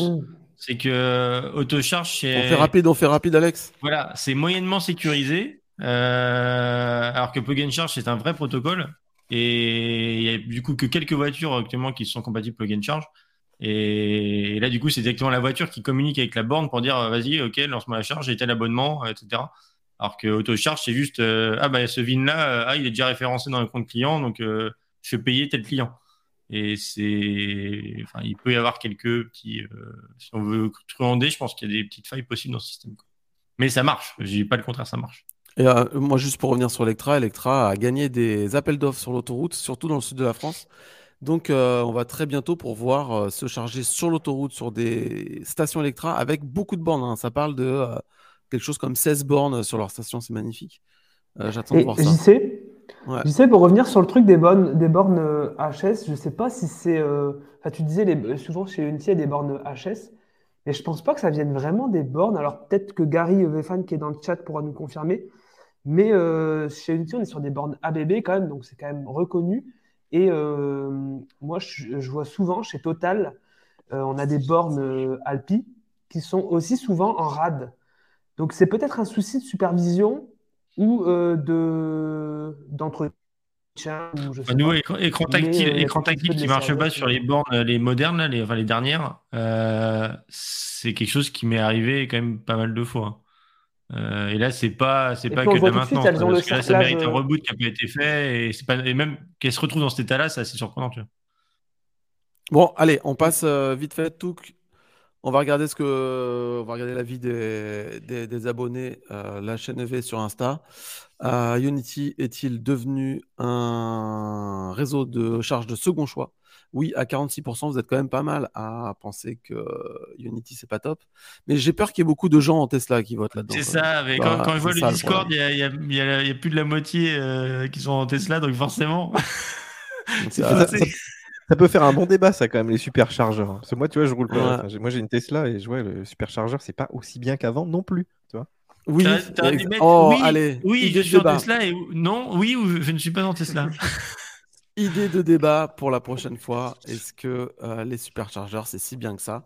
Allez, dernier débat. Alors là, attention les gars, prenez un, prenez un doliprane parce que là, ça va taper. Alex a voulu faire dans le technique. C'est parti, Alex. Ah bah, tu peux peut-être mettre la question pour essayer de l'agrémenter. La, euh, surtout pour expliquer. Euh, en gros, l'idée. Attends, attends, je voudrais juste voir. On a 570 personnes qui regardent actuellement. On va voir combien auront quitté euh, le live à la fin de ton explication. donc, je vous pose la question telle qu'elle m'est venue, et après je vous l'explique. C'est euh, en gros, faut-il mettre un buffer pour commencer la dégradation de la batterie? En gros, l'idée, c'est qu'il y a sur les modèles de voitures, il y a des voitures où quand on, là au départ, quand elle est neuve, on a accès à la totalité de la batterie. Donc par exemple, vous avez un exemple, vous avez 500 km d'autonomie avec la batterie euh, pleine. Et euh, il y a d'autres voitures où quand on l'a, en fait, euh, elle nous garantit d'avoir plutôt 450 km, mais par contre pendant une durée longue.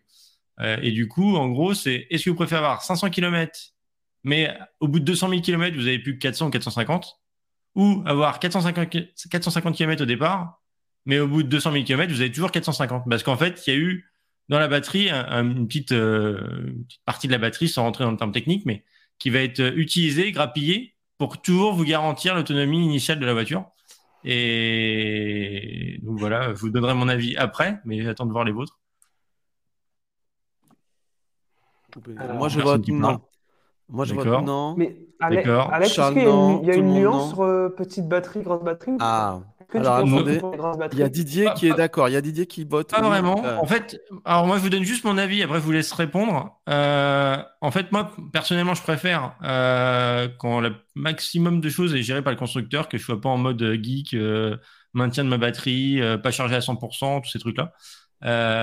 moi, je suis un usager, je préfère avoir un produit où ça a été prévu par le constructeur, chargé à 100% quand j'ai envie.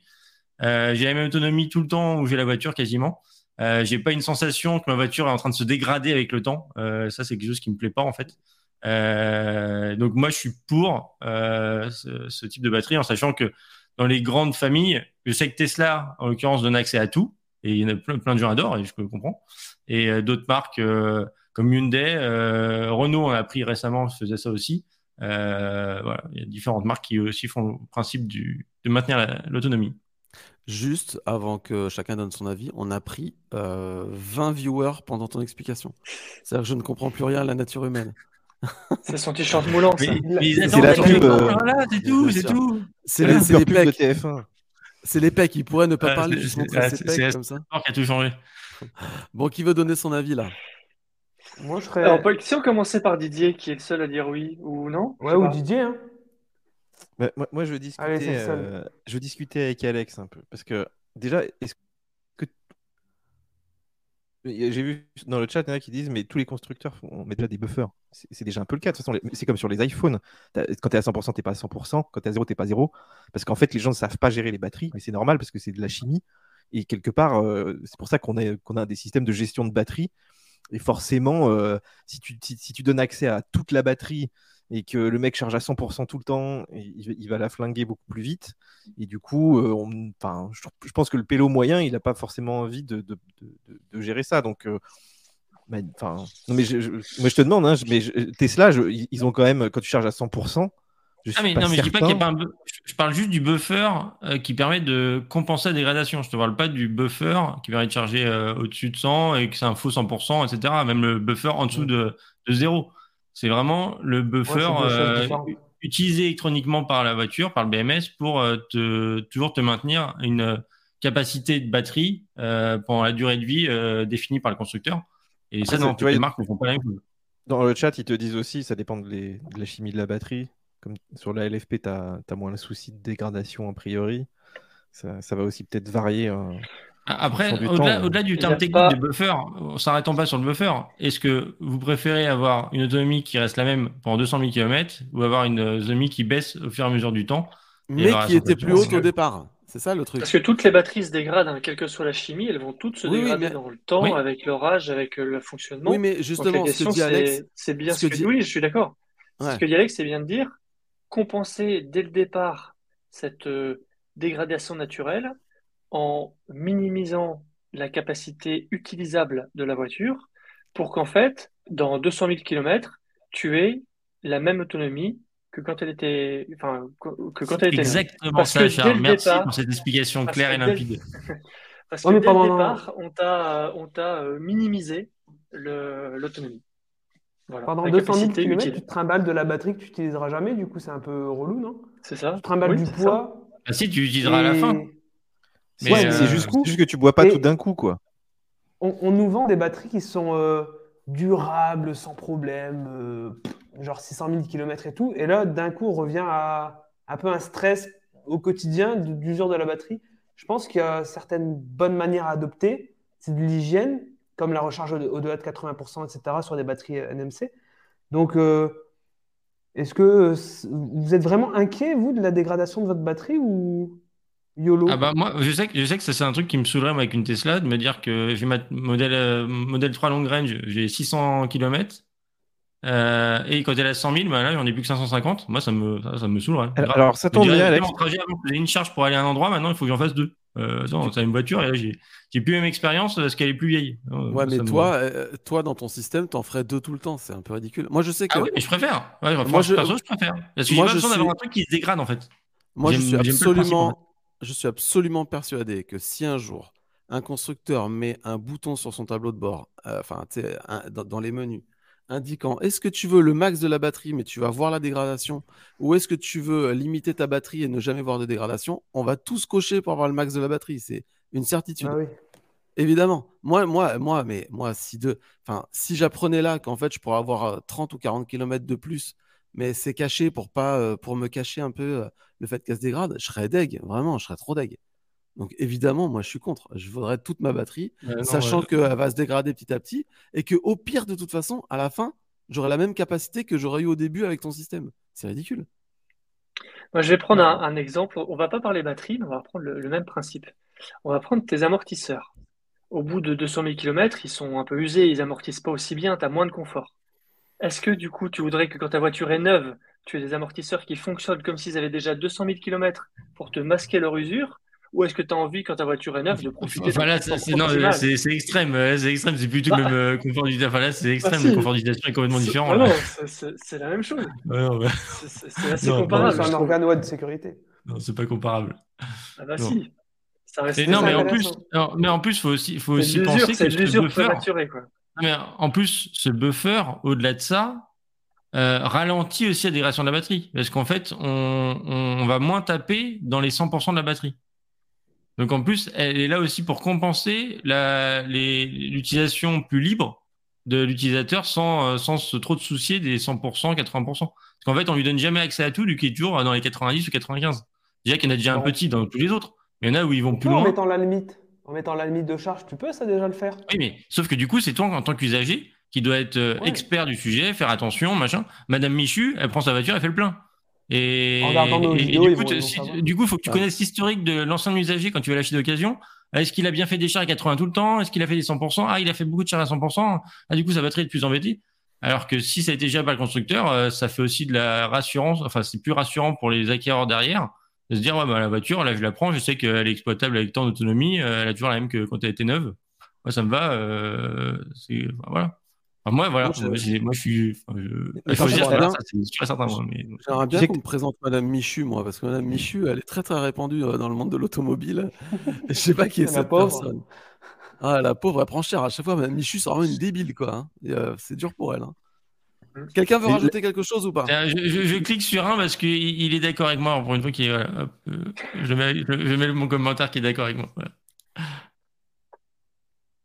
Bah, bravo à Apophis. Tu es d'accord avec Alex. on peut peut-être le euh, lire. C'est vrai qu'on lit pas les commentaires. On a oublié euh, depuis le début. Il faut le faire pour le podcast. Non, non, mais on lit les commentaires quand on y répond. Après, j'en passe beaucoup en bas pour euh, illustrer, mais c'est vrai que c'est juste quand on rebondit dessus qu'il faut le lire. Alors effectivement, il y a beaucoup de gens, beaucoup de gens qui parlent des batteries LFP. Évidemment, les batteries LFP, ça a moins de, de pertes de capacité, mais ça a des pertes de capacité quand même. Hein. Quelqu'un veut rajouter quelque chose ou pas? Oui, moi. Parce que ah. la semaine dernière, Tesla a sorti un graphique où il montre l'usure de la batterie. Et en fait, c'est relativement faible. C'est-à-dire que, euh, en gros, après, euh, je crois, 300 000 km, tu as perdu quelque chose comme autour de 10-12%. Et euh, donc, en fait, la dégradation est quand même assez faible globalement.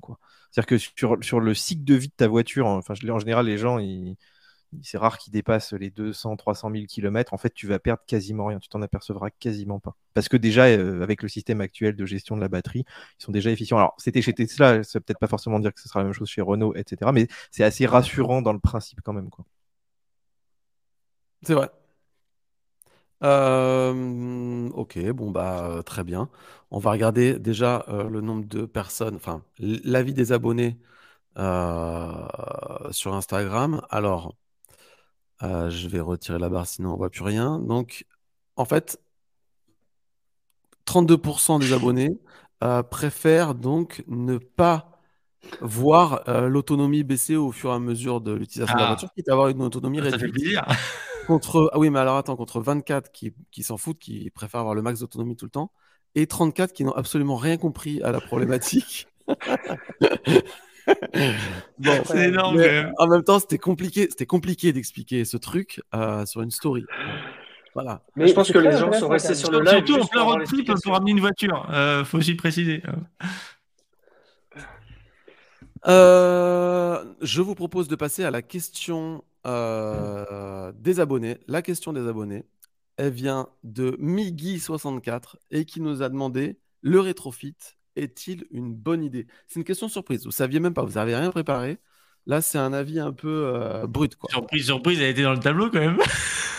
Ah oui, merde, c'est vrai, je l'ai mis dans le tableau. C'est pas du tout une surprise. en fait. Euh,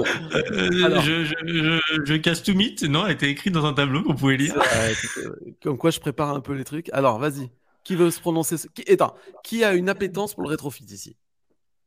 Alors oui. C'est partagé, hein, c'est partagé. Moi, ça dépend quoi, ouais. Ouais, en fait, pour les anciennes, et Automobile Propre avait fait un sujet là-dessus avec une. Je sais plus du tout la référence. Mais oui, voilà, un beau cabriolet et tout, donc ça c'est cool. Par contre, sur la Twingo, en vrai, moi je suis pas du tout chaud parce que l'efficience est quand même assez mauvaise, l'autonomie elle est euh, ridicule, on va dire. Et du coup, tu as, le confort d'une caisse d'il y a 20 ans. Donc, euh, c'est peut-être intéressant pour le prix, et quoique ça coûte quand même assez cher. Mais effectivement, pour les anciennes, euh, moi, je suis plutôt OK, mais pas pour la voiture euh, de Monsieur Tout le Monde pour euh, tous les jours. Moi, je suis pas, pas trop d'accord. Alex, un avis? Bah, Pour moi, en fait, le rétrofit, il y a deux sujets de rétrofit. Il y a justement le rétrofit de voitures thermiques, et là, pour le coup, pour moi, il y a, ça, ça de, sens que pour des anciennes et pour des collections ou pour des voitures vraiment coup de cœur. voilà, on veut la garder, on aura plaisir à rouler avec et et voilà la transformer, euh, quitte à ce que ça coûte cher et que financièrement ce soit pas forcément. Euh, Attends, je te euh, coupe. Je te coupe juste une seconde. Il y a quelqu'un qui demande c'est quoi. Ah, c'est quoi le rétrofit? Très bien. En fait, le rétrofit, c'est tout simplement le fait de convertir une voiture en lui mettant un moteur thermique. Un moteur, un moteur thermique. En retirant le moteur thermique pour lui mettre un moteur électrique. du coup, là, pour transformer une voiture thermique en électrique. Mais justement, c'est pas que ça. Et moi, c'est pour moi aussi, c'est le deuxième, deuxième euh, sujet dans le rétrofit que je voulais aborder. C'est que moi, je crois par contre beaucoup au rétrofit dans le sens aussi de d'upgrader les batteries des voitures électriques actuelles. Du coup, potentiellement, bah, comme a fait d'ailleurs Renault, mais que pour très peu, euh, des Zoé 22 qu'on peut passer en Zoé 40. Euh, mais voilà, une Ioniq 28 qui pourrait passer Ioniq 50. Euh, là, ça, j'y crois beaucoup. mais enfin, j'y crois beaucoup. Je trouve que ce serait une super idée. Mais de ce que j'ai compris, les constructeurs sont vraiment pas chauds parce que ça coûte très cher et préfèrent vendre des nouveaux modèles que upgrader les anciens. Et, en aftermarket, ça, ça semble compliqué. Mais en tout cas, voilà, moi je suis plutôt chaud pour le rétrofit euh, collection. Euh, voilà, si je pouvais m'acheter une, une, ancienne voiture que j'avais euh, plus jeune et l'avoir en électrique, quitte à ce que ce soit cher, mais voilà, c'est pour le vraiment un loisir, plaisir. ça, je le ferai certainement. Didier, un avis? Oui, d'ailleurs, on en a discuté entre nous pas mal de fois. Mais surtout, on a, on a, rencontré pas mal de gens, notamment au mondial. Et aujourd'hui, les exemples qu'on a de rétrofit, on va dire populaires, sur justement des Twingo, des voitures un peu communes, c'est que c'est très cher, tu n'as pas d'autonomie, c'est très bricolé parce qu'il faut remplacer un, moteur euh, thermique par un moteur électrique, donc euh, tu, tu récupères la chaîne de traction et tout, donc c'est pas très optimisé, même s'ils essayent de faire le maximum. Et à la fin, finalement, tu, peux t'acheter presque une bagnole euh, électrique euh, neuve pour le prix. Du coup, euh, pour moi, c'est une fausse bonne idée, même si dans l'idée, recycler les matériaux et tout, je vois sur le chat, c'est cool. Mais en pratique, on n'y arrive pas parce que, en fait, la voiture électrique, il faut quand même la penser un petit peu dès le départ. Et en plus, sur des vieilles voitures, il y en a qui disaient, c'est vrai que bah, enfin, les voitures sont alourdies avec la batterie, donc tu, au niveau de la sécurité, c'est quand même pas terrible. Moi, c'est pour ça que toute la mode du Young Timer, faut quand même se méfier au niveau de la sécurité. Bah, pour moi, c'est un peu pareil aussi avec le, le, rétrofit. On a tendance à prendre justement des voitures pas très chères pour euh, que ça coûte pas très cher à la fin. Donc, moi, moi je suis plutôt du, du côté d'Alex. Oui, pour euh, une 911 qui puisse rouler en ville plus tard ou se faire plaisir, mais sinon. Euh, surtout, surtout que, surtout que euh, faut quand même savoir qu'avec le rétrofit, faut garder euh, la répartition des masses d'origine, le, la puissance euh, d'origine. Alors, attention, attention, les, certains le font. Attention, les normes sont en train de changer. le gouvernement a dit qu'il voulait vraiment simplifier le rétrofit, donc ça risque de beaucoup bouger au niveau homologation, ça risque d'être beaucoup plus simple. Et alors, moi, je suis pas du tout d'accord. Une 911, tu lui laisses son, tu lui laisses son flat, flat six ouais, tu, je suis d'accord. Euh, oui, si t'as plus de pompe à essence et que tu veux ta 911 dans 10 ans, là, ah cool. Il y a le, il y a le carburant synthétique. électrique. Euh, non, euh, moi je suis d'accord. Alors pour le rétrofit, bon, le rétrofit de voitures anciennes, je pense que c'est un délire qui touche vraiment très peu de gens. le rétrofit de voitures récentes, bah, leur moto, donc on parle beaucoup de la Twingo, c'est leur moto qui fait ça.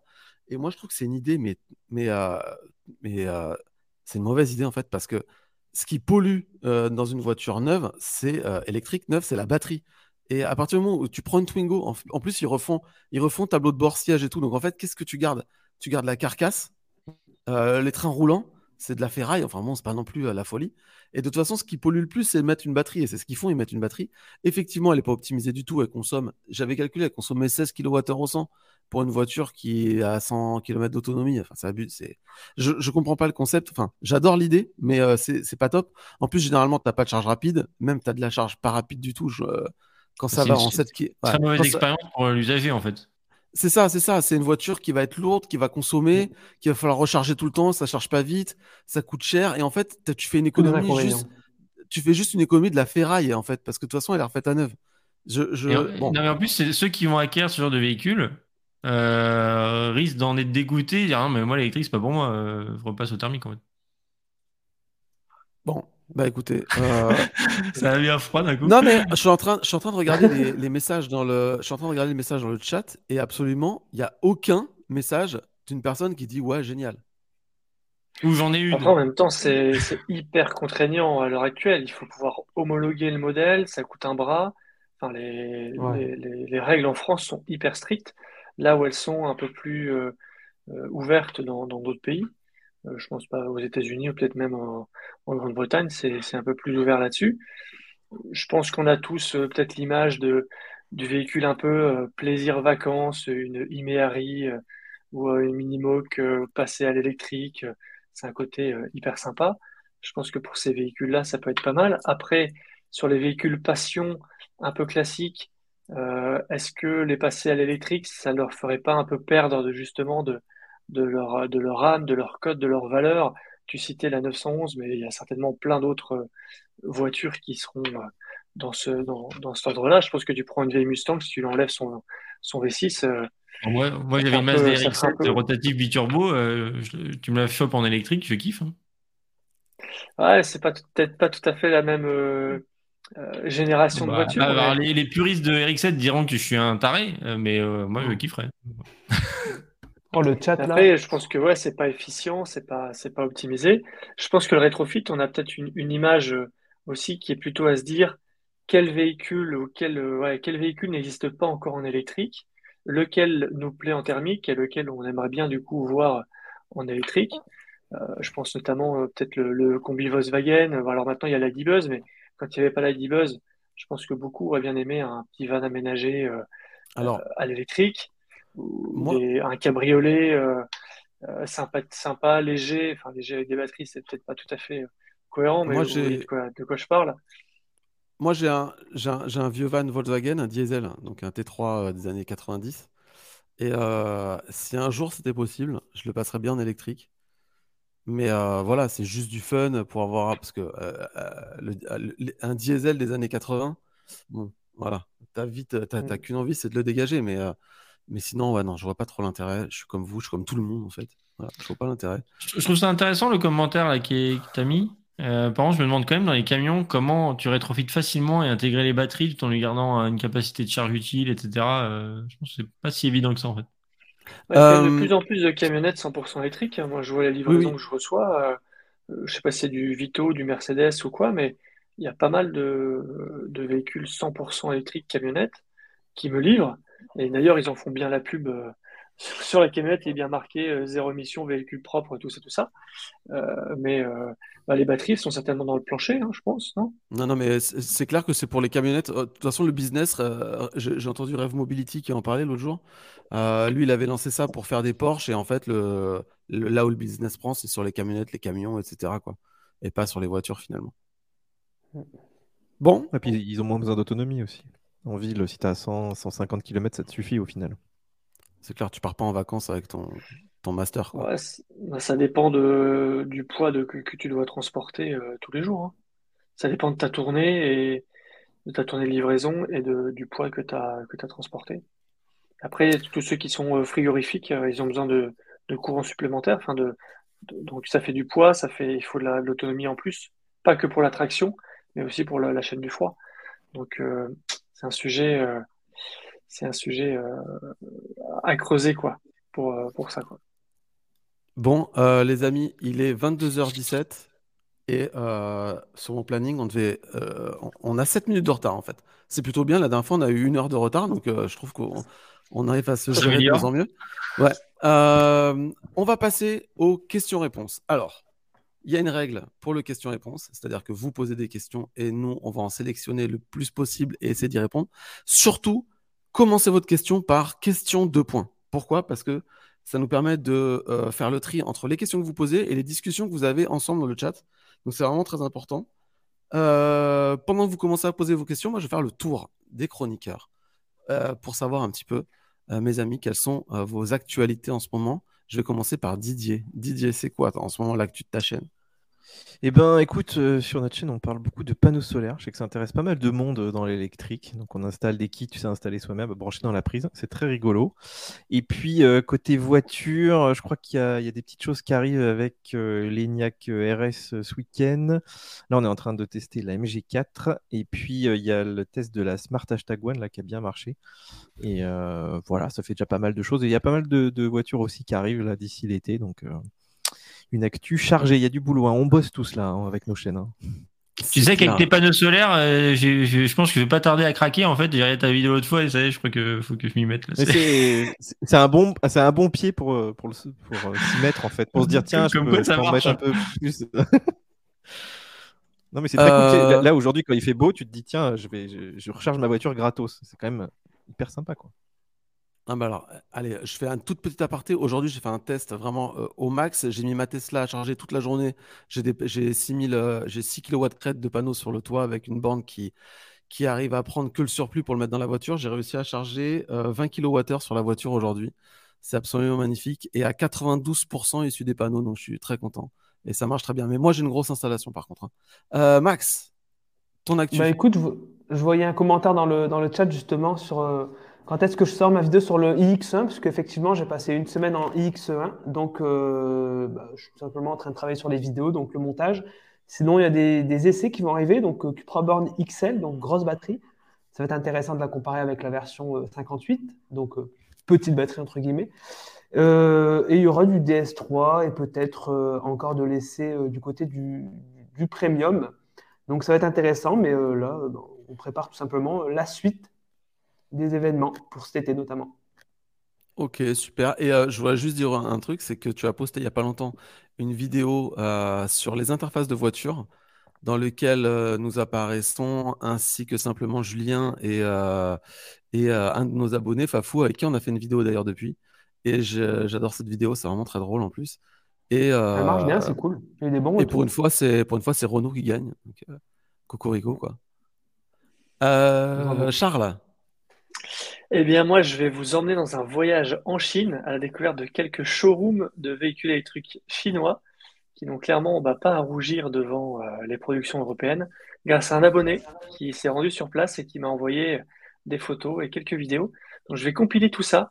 C'est celui qui m'avait euh, transmis des images du Rivian, le, pick-up euh, américain qui n'est pas encore euh, en Europe. Donc, ouais, je vais vous montrer tout ça. Il y a quelques modèles des marques qu'on ne connaît absolument pas et qui font des trucs design plutôt, plutôt réussi, je trouve.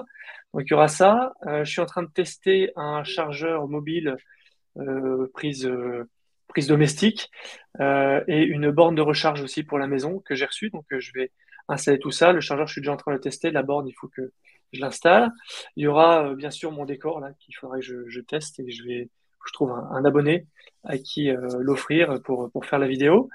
Et puis euh, bah, toute l'actu Tesla. Hein, forcément, il y, a, toujours des choses qui arrivent là. Aujourd'hui, des annonces aux États-Unis avec la long range modèle 3 qui est de nouveau commandable après 8 mois d'absence, avec une nouvelle autonomie. Donc ça soulève pas mal de questions. Donc ça, je vais traiter ça euh, pour la fin de semaine. Et puis euh, voilà, enfin toute l'actu euh, Tesla qui, bouge, les hausses de prix. il y aura peut-être des questions là-dessus, à mon avis, dans les, commentaires tout à l'heure. Voilà, actu Tesla, des tests d'accessoires de recharge, et puis un petit voyage en Chine. eh ben super. Et euh, bah voilà. Et puis de notre côté, nous, euh, on a eu une MG4 pendant deux semaines. On a fait deux vidéos, donc un test conso et un road trip qui va être très très intéressant, je pense, où on fait s'affronter une MG4 avec une Mégane et une Tesla Model 3 euh, SR+. Ça peut paraître un peu, un peu foufou, mais en fait, elles ont les mêmes performances en termes d'autonomie, donc c'était hyper intéressant de faire 400 km avec les deux et de comparer un petit peu. Et puis, on va faire la Unix 6 forcément. Et actuellement, on a une Ford Mustang Mach-E rouge de tout beau. En, ce moment, on fait des voitures colorées avec Alex. Et, euh, voilà, bientôt, bientôt à venir sur la chaine. Alex, slip rouge du coup. Hein. Euh, non, non, euh, je suis en train de sectionner les questions. non, rien de rien à rajouter. Effectivement, j'ai une Maki que j'ai récupérée hier donc depuis deux jours. Et bah, pour moi, c'est plutôt une bonne découverte, euh, au-delà, sans, considération de prix, sans considération de quoi que ce soit, juste euh, en tant qu'usage. Euh, vraiment, j'avais des a priori qui sont un peu tombés sur quelques, quelques sujets, et même des belles découvertes sur certains, certains autres. Donc on, on essaiera de vous montrer ça. Bon, allez, on attaque les questions-réponses, Alex. Alors, alors, alors. DJ. Allez, commençons par celle-là. Ah, je te laisse les, non, je te laisse, je te et c'est toi qui les lis. Hein. Je te laisse gérer. Allez, Mariol 44 qui dit pourquoi n'y a-t-il pas de totem de prix dans les stations de recharge pour comparer facilement le prix entre les stations Bon, il y en a, hein, ça commence à venir. Hein. Enfin, je pense que ça commence à venir. Je pense que ça viendra, et je pense même que dans les appels d'offres des concessions, euh, des concessionnaires d'autoroute, c'est devenu obligatoire. C'est-à-dire totem euh, au vent et un minimum de bornes. Euh, enfin voilà, on en voit, on en voit chez Lidl, je crois, on en voit chez Didier NG, non? Oui, il y en a chez NG. Mais après, encore faudrait-il que les tarifs, ils les connaissent eux-mêmes. Parce que suivant la carte de charge, euh, l'abonnement, le machin, tu... en fait, tu sais jamais. Tu, sais combien tu as payé une semaine après quand tu reçois la facture, souvent. C'est du bonus, en vrai, c'est un peu. Le totem, des fois, il est à 10 km chez Lidl, il est à l'autre bout. En tout cas, à Tourcoing. il est à l'autre bout du, parking. Du coup, bon, bah, tu obligé de faire le tour si tu veux voir les prix. Mais ouais, chez NJ, c'est même pas les bons tarifs, comme disait Didier. Donc, ouais, perso. Non, mais c'est vrai que euh, le problème du le, prix, c'est un vrai problème sur les, les- stations de recharge. C'est-à-dire que euh, parfois, c'est même pas indiqué le prix. Et puis, euh, suivant ta carte, tu sais jamais combien tu vas payer. Enfin, c'est bon, voilà. C'est vrai que tout ça, il faut que ça hein. disparaisse petit à petit, ouais. Quelqu'un veut rajouter un truc? Non, on peut passer à la question suivante? Alors, question de Las Lasner quelle est pour vous la pire voiture électrique que vous ayez chacun pu tester? Allez, vas-y, c'est parti. Euh, Charles. Remarque-toi. testé... j'ai testé, j'ai testé beaucoup de Tesla. J'ai pas beaucoup. Alors, c'est quoi la pire des Tesla que tu as testé alors? Non, la, pire que bah, c'est la, Zoé que j'ai testée. Finalement, c'est l'une des, seules autres voitures hors Tesla que, j'ai pu vraiment tester. Après, la pire des Tesla, euh, je ne sais pas, euh, celle qui a la plus petite autonomie. Peut-être la. Non, la, la, le, le, le, modèle X, parce que quand je suis. Enfin, je n'ai pas beaucoup testé, mais je suis rentré dedans. Mais c'est vrai que les places à l'arrière, au fond, je, je, je touche. Donc, euh, c'est pas agréable. Voilà, c'est tout. ok. Euh, Didier, la pire. Mazda MX30. Et, euh, c'est 1 km 1%. J'ai fait un Lyon, je sais plus, Marseille avec. Euh, l'horreur. Vraiment, en plus, à l'époque, il n'y avait pas des bornes tous les 100 km. Alors, cette voiture ne devrait pas exister. D'ailleurs, ils n'ont même pas cru eux-mêmes. C'est pour ça qu'ils ont rajouté un moteur thermique maintenant dedans, tu vois. Alex. Euh, enfin, moi, Dacia Spring. Hein. Ouais, moi, j'irais Dacia Spring. Et pour l'autopilote, je dirais la MG4. je valide. Voilà. Non, mais attends, euh, alors, euh, ouais. Je pense que la MG4 n'a pas d'autopilote en fait. Euh, euh, Il y a un mec dans le coffre qui te fait des blagues. Non, mais c'est vraiment. On en reparlera enfin, dans nos vidéos, mais c'est vraiment tellement dangereux. pour moi, pareil. Enfin, c'est pas une mauvaise voiture la Dacia Spring, mais c'est pas une voiture qui fait vibrer c'est difficile. Je, lui préfère vraiment, par exemple, une Volkswagen, une Volkswagen e-Up, euh, qui est une petite voiture un peu pareille, mais qui est une Volkswagen, quoi. Et là, c'est vrai que la Dacia Spring, c'est un petit peu, c'est un petit peu compliqué quand même. Euh, et Max? Je dirais Honda i, euh, Peugeot i208 et MG ZS. C'est clairement le top 3 des où tu la, la console, l'autonomie, l'efficience. Alors, c'est bancal. Moi, je reviens il y a peut-être la MG5 quand même, qui est une voiture, euh, qui est une bonne voiture, mais euh, qui n'a absolument rien de passionnant. Du coup, euh, très austère et, finalement, Très fade. Ouais, très fade. pas, pas fan du tout. Voilà, on a fait tout, tout le monde a fait le tour? C'est Ouais. Alors, tiens, je vous mets celle-là. Sylvain Guillaume, qui parmi vous testera la gamme BYD Cette marque a des projets sympas en annonce et l'Ato 3 semble bien pour l'Europe. on les a vus au salon de l'auto. Euh, on, était, euh, le salon, le stand BYD, c'était en fait le seul truc intéressant du salon. c'était assez fou. Euh, les voitures étaient absolument magnifiques. Je me souviens de la Bid Han la berline, incroyable. Mm. Eh ben, euh, en fait, euh, je sais pas, moi, nous, quand on va essayer, quand on en aura une, quoi. Je sais pas, c'est compliqué d'en avoir une. Quand tu homologuée et tout. Faut y ait et puis quand tu auras un pack presse.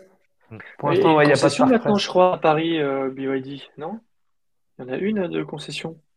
Dans les commentaires, là, dans le chat, est-ce que, est que quelqu'un sait s'il y a. il n'y en a pas sur la route en France, mais. Mais alors attention, BYD, euh, grosse ambition. J'ai lu qu'ils allaient, ils voulaient construire une usine en Europe et produire 800 000 voitures à l'année. ouais, j'ai vu la même news, ouais, c'est ça. Ce qui est absolument euh, gigantesquissime. Donc, euh, je pense qu'on va voir des BYD passer dans la rue bientôt. Hein. BYD qui veut dire Build Your Dream. C'est beau. Tout à fait ça. Alex. Non, j'ai rien à rajouter. Hein. T'auras autant, autant d'infos que moi, donc. Rien à rajouter sur les BID, mais dès qu'on aura l'occasion de les tester, euh, ouais, ça a l'air plutôt séduisant. Euh, on le fera. En tout cas, leurs bus sont sympas. ici, à Dunkerque, on a des bus BYD électriques, euh, des petites navettes, enfin des petites navettes, des grosses navettes même.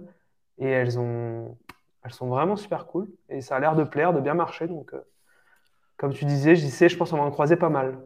Allez, question de Urkelek. avec vos expériences actuelles, quel choix différent auriez-vous fait, voiture ou équipement?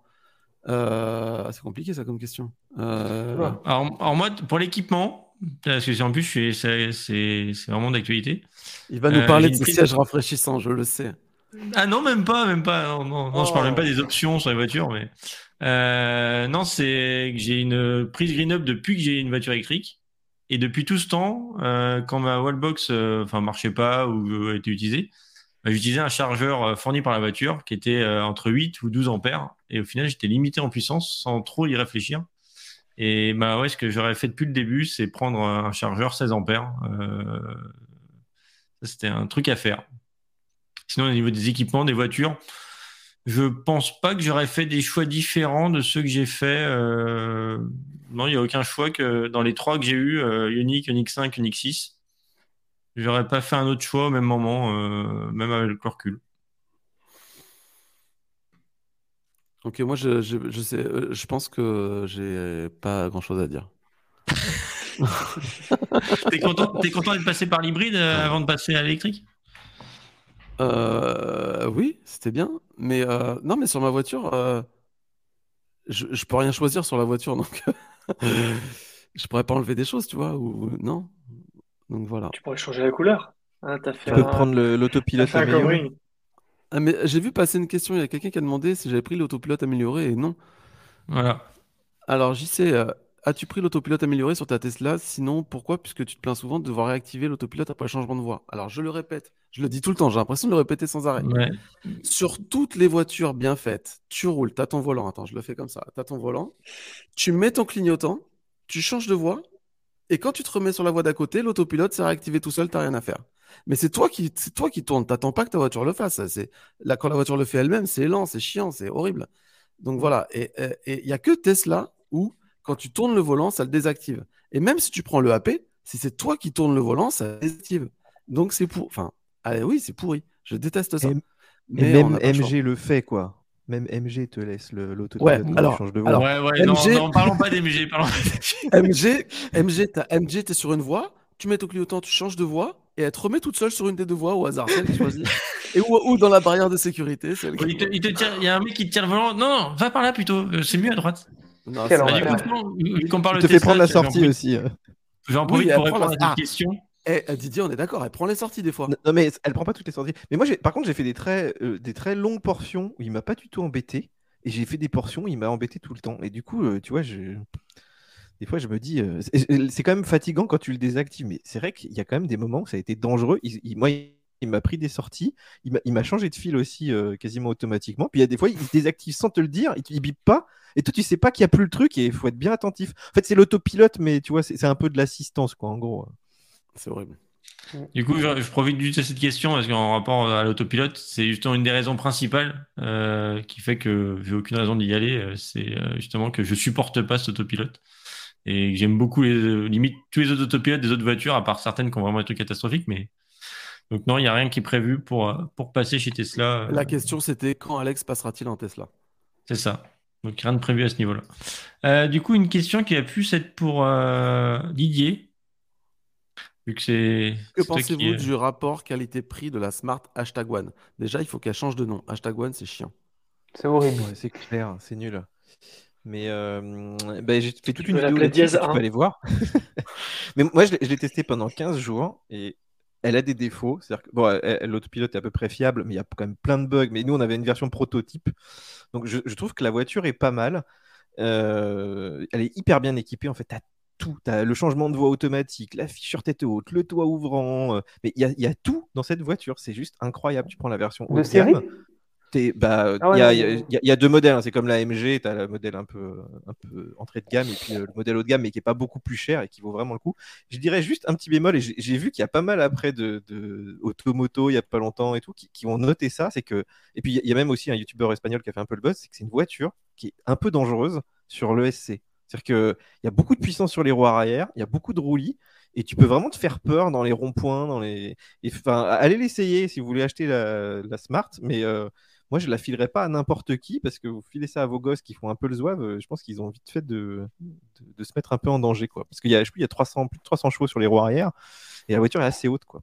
Mais j'ai bien aimé. Enfin, le, je pense qu'elle va très bien marcher. Ouais. Tiens, une question, je pense, qui est plus. Euh, on va voir si la boule de cristal de Charles pourra répondre à cette question. Oula. La question, une Tesla Model 3 Highland avec plus d'autonomie sur une Model 3 standard faisant disparaître la long range ou pas? Bonne question. Bah là, ils viennent de réintroduire, euh, ils viennent de réintroduire une long range aux États-Unis et il y a toujours euh, la standard et, la performance. Moi, je pense qu'il y a un marché pour euh, de la petite batterie parce que ça permet de la rendre moins chère et de la rendre éligible aux, différents bonus en Europe. Donc, je vois pas forcément l'autonomie beaucoup augmenter. Et puis, et puis, elle est largement suffisante. Enfin. Oui, en plus, ouais. Donc, non, je pense pas. Bon. Après, euh, personne dans attends, attends, Musk, hein, donc, euh. attends j'ai une question pour euh, le, le, le, voyant, le devin Charles. Est-ce que tu penses que la prochaine Tesla Model 3, il y aura encore des commodos où ils vont passer en mode Tesla Model S, Tesla Model X avec le clignotant insupportable sur le volant et, et l'avant-arrière sur l'écran? Bah, Écoute, c'est une bonne question. Il y avait eu des rumeurs qui, avaient, qui datent maintenant d'il y a plusieurs mois, je pense au moins six mois, l'été dernier, qui disait qu'il y aurait disparition même sur la modèle 3 de justement des, des au profit des boutons tactiles comme sur euh, les modèles S et modèle X, sans pour autant parler de, yoke. Donc euh, c'est une, possibilité. Euh, est-ce que ce serait une est-ce que l'économie d'échelle permettrait de justifier ça? Tu sais le fait que ce soit un peu les mêmes volants sur toute la gamme Tesla euh, Model S et Model X inclus. Euh, est-ce que le fait d'enlever les commodos, ça leur euh, vraiment ça leur fait faire des économies et que dans le but de justement d'économiser sur les pièces, est-ce que ça justifierait ça?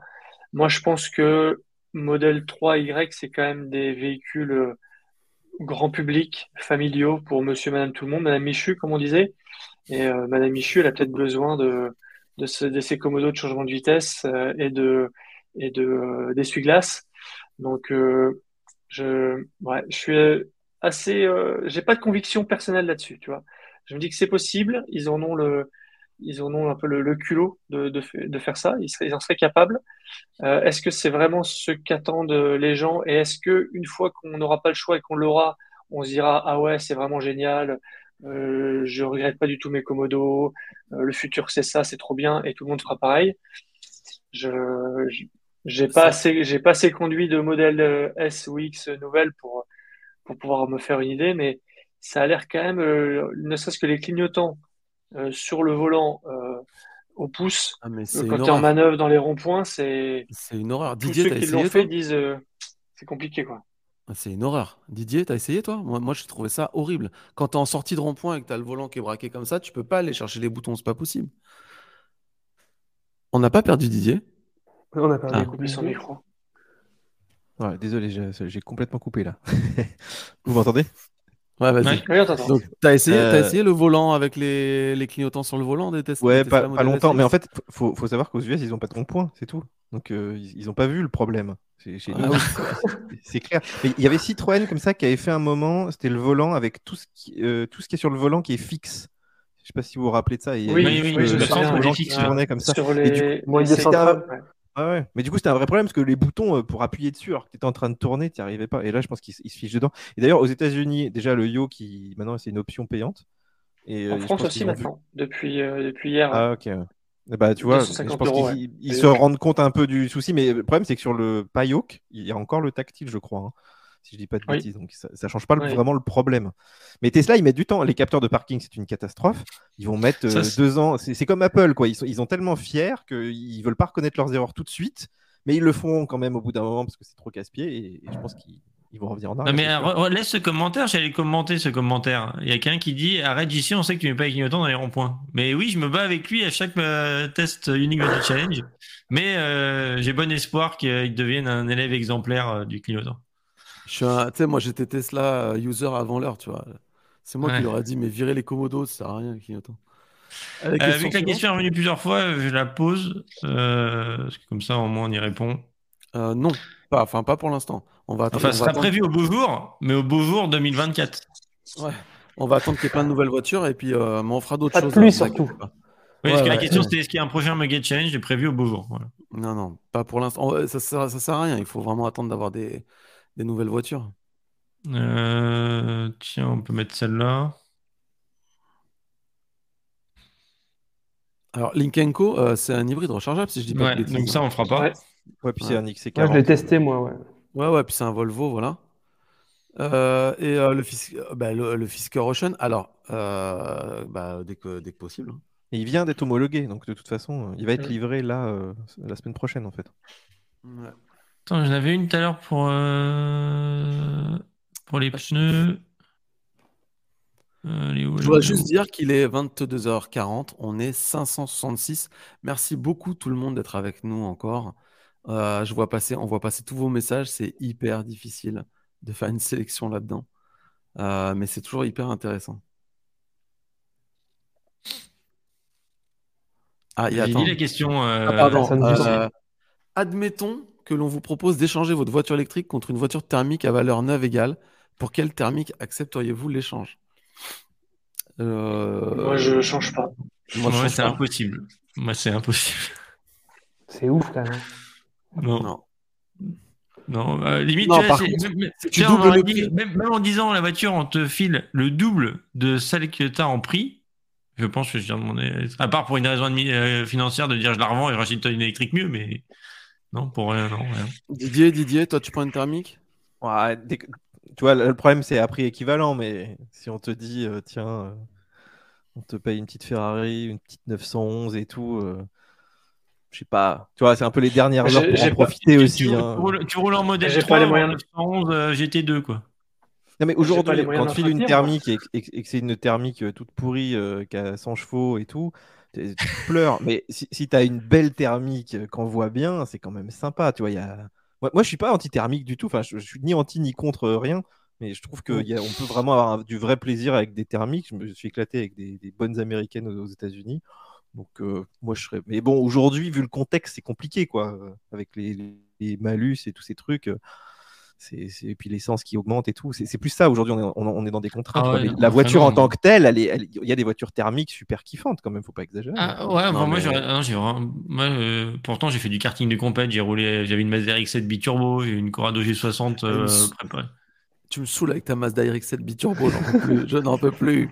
J'arrête. Bah oui, c'est pour préciser quelle, quelle voiture c'est. des amateurs dans le chat. Rotatif, c'est pas. Enfin voilà, euh, j'ai mis main dans le cambouis et tout, donc les moteurs, ouais, j'ai aimé ça. J'aime ça. Enfin, je trouve ça toujours intéressant. Mais pour rien au monde, euh, tu me fais rouler au quotidien en thermique euh, maintenant. Enfin, c'est impossible. Non, c'est ça, c'est exactement pareil qu'Alex. Si on te propose d'échanger, mais contre une voiture plaisir, oui. Mais si c'est pour prendre une voiture thermique pour l'utilisation de tous les jours, aller, aller, au boulot, emmener les gosses à l'école, never. Ça, ah, sera électrique. C'est comme par contre, une petite. Euh, pourquoi? Attends, je sais pas. Ouais. Non, mais je sais pas. Tu, as un vrai Moi, j'ai arrêté de fumer il y, a, il y, a, trois mois. Faut pas me parler de ça. Je, je suis sur le. oh, Charles, we like. Que pensez-vous de la nouvelle batterie haute densité de CATL Il faut aller voir son réel, du coup. Voilà. Il faut aller voir un petit auto-promo. Non, mais de toute façon, euh, c'est l'avenir. Euh, enfin, voilà, je pense que de toute façon, la batterie, ça va être que ça. Ça va être euh, plus de densité, plus de matériaux propres pour arriver à des trucs vraiment avec une empreinte, avec un poids réduit et une empreinte carbone réduite aussi. Je pense que c'est vers ça que tout le monde tend et vers le prix aussi, forcément. Et euh, sinon, je ne me suis pas bien renseigné. On verra les premiers modèles quand ça sortira. Si... Parce que en, même temps, les annonces batterie, on en a eu. Enfin, je sais pas depuis, je sais pas vous, euh, mais depuis qu'on suit la voiture électrique, des annonces batterie de batterie miraculeuse. la batterie solide, on l'attend depuis longtemps. Hein. Voilà. Et alors là, a priori, cette batterie-là, elle, elle, rentre en prod, etc. C'est comme la batterie sodium. Il euh, faut attendre. Enfin, moi, je, voilà. Mais c'est tant mieux. De toute façon, ça va aller vers ça tout le temps, forcément on va aller vers une, amélioration constante des batteries, c'est sûr. Mais après, moi, je suis. Les gens qui disent oui, euh, dans la même place qu'une euh, qu'une batterie 60 kWh, on va pouvoir mettre des batteries 160. Euh, moi, je préférerais qu'on fasse juste des batteries 60 plus petites, plus légères, avec moins de matériaux et moins chères, et ça suffit pour moi, hein, mm. largement. après, là où je, suis, on a juste débat un peu sur le, team petite batterie, team grosse batterie. je pense que pour ceux qui ont adhéré et qui sont passés électriques ça pose pas de problème de potentiellement passer. Et encore, même dans ceux-là, moi, je suis plutôt, j'aime bien avoir une grosse batterie, être tranquille. Euh, mais, euh, mais je comprends que ceux qui y sont passés et qui considèrent qu'une petite batterie est suffisante, faire des petits arrêts, euh, qui font des trajets, enfin voilà, ça leur convient. Par contre, pour, pour convaincre la masse, euh, c'est pas juste par la pédagogie qu'on leur dira non mais ça suffit, vous vous rendez pas compte, 200 km c'est suffisant, vous y arrivez. Euh, on, on, touchera pas tout le monde avec ça. Et malheureusement, il faudra réussir à avoir des voitures qui sont peut-être une aberration et qui, pour qu'après, on finisse par peut-être réduire la taille parce qu'il y, a un problème de ressources. Mais je pense pour convaincre les gens à y passer, euh, c'est avec des autonomies supplémentaires qu'on réussira à toucher tout le monde en fait. C'est pas que avec la pédagogie. Enfin, j'y crois pas. Non, pas d'avis? Quelqu'un a un petit avis supplémentaire? Ouais, non, j'espère qu'on n'aura pas à, en arriver là pour convaincre les derniers euh, hésitants à, passer la voiture électrique. Quoi. Je suis peut-être un peu trop optimiste, mais j'espère qu'on arrivera un peu quand on sera, on sera pas obligé d'en arriver là. Quoi. Bah, enfin, moi, ça n'a pas de sens de mettre 200 kWh dans une voiture. Euh, ça n'a pas de sens au quotidien. Quoi. Non, je reste persuadé qu'il faut... très rares euh, personnes. Quoi, mais... Je reste persuadé qu'il faut, faut réussir à faire rêver les gens, en fait. Euh, ceux qui sont pas euh, très chauds, si on leur apporte pas un peu de rêve et des choses en plus, et euh, voilà. moi, personnellement, je pense qu'il faut surtout rendre la voiture électrique accessible en termes de prix et que ça passe forcément par une petite batterie, en fait. C'est-à-dire qu'on n'arrivera pas à faire des voitures à 25 000 qui font 700 km d'autonomie, tu vois. Enfin, je pense pas. Je sais pas, tu vois, la MG4 euh, me surprend, tu vois. Euh, elle arrive quand même avec quelque chose qui est abordable et qui a des autonomies qui sont quand même largement supérieures à ce qu'on avait il y a quelques années, quoi. Une autre question? Euh, Tic, tic, tic, tic. Laquelle je voulais prendre? Euh, C'est celle-là. Vu les courbes croisées entre le prix des VE et du pouvoir d'achat des Français, pensez-vous que l'avenir du parc auto en France Attends, pensez-vous que l'avenir du parc auto est-il que la majorité soit à pied ou, en véhicule thermique hors de ville? Attends. En gros, en gros, c'est dire que la voiture est trop chère. Quoi. Tellement cher et que du coup, euh, bah, viennent ces véhicules, euh, ces vélos en ville et voitures thermiques hors ville parce qu'en fait, les gens n'ont pas le moyen de se payer. Quoi. Excuse-moi, DJ Sabix, euh, j'ai du mal. Il est 22h46. Je sais à peine lire quand il fait jour. Alors. Euh, je pense qu'il y a un marché de l'occasion qui doit se mettre en place sur le véhicule électrique avec des prix plus bas, plus accessibles, et que ça viendra en partie, la réponse viendra en partie par là. Parce que normalement, hors des villes, on a plus facilement accès à un garage et à un moyen de recharge, donc on a moins cette contrainte. On n'a normalement plus la contrainte de la recharge. Et puis justement, sur les trajets en campagne, euh, les VE sont hyper efficients puisqu'on roule à, peu près à 70-80 euh, la vitesse est plus ou moins quand même assez stabilisée. Donc, euh, on, a on, est proche du WLTP, je pense, sur, les, sur ce type de trajet. Quoi. Donc, euh, le VE a toute sa place en dehors des villes, je trouve, justement. Alex, tu as encore beaucoup de questions ou pas? Oh, Il y en a plein, mais on va en sélectionner quelques-unes seulement. Tiens, celle-là, parce que elle est... c'est une petite dédicace pour toi aussi, j'y sais, je pense. Enfin, la personne ne le sait pas, mais ça me fait plaisir de t'en parler. ça me titiller un peu. La i4 n'était pas dans le Mega Challenge, vous la boudez. Alors, il faut savoir que toutes les voitures qui étaient dans le Mega Challenge, ce sont des gens qui se sont inscrits d'eux-mêmes. Ce sont des abonnés. Euh, d'ailleurs, j'en ai vu plein là dans le, dans le chat. Euh, coucou à vous. Euh, et que nous, on n'a rien demandé à personne. On a juste validé des, des, des, inscriptions au fur et à mesure en essayant d'avoir que des voitures différentes, sauf deux. la Mégane et la Tesla Model Y, on en voulait deux pour faire des tests. Il y en a une, elle avait pompe à chaleur, l'autre non. Et puis pour la modèle Y, il y avait des gens de 18, 19 euh, et 20 pouces, je crois. Euh, et donc, c'est surtout, on n'a eu aucune inscription de i4. Mais regarde bien dans la rue, des i4, il n'y en a pas beaucoup. C'est un an de livraison, c'est très compliqué. C'est une super voiture, nous on l'adore. Et moi, euh, tu sais que je l'adore. Mais simplement, on n'en a pas eu. Et toutes les voitures qu'il n'y a pas dans le, dans le Mega Challenge, c'est juste simplement parce que personne s'est inscrit, personne n'en avait, quoi. C'est tout, malheureusement. Parce que si on avait pu avoir une i4, t'inquiète qu'on aurait eu une i4, quoi. Tiens, c'est une question intéressante quand même. Ça, je ne connais pas trop l'ampleur de, la réparabilité, donc je préfère laisser parler ceux qui savent. Alors, question, vous n'avez pas peur de pouvoir, vous n'avez pas peur de ne pas pouvoir revendre vos Tesla dans le futur, de par le manque de garage Tesla, le peu de réparabilité, euh, batterie modèle Y, délai pour avoir des pièces. Alors, je pense. Alors, juste, je vais répondre 10 secondes.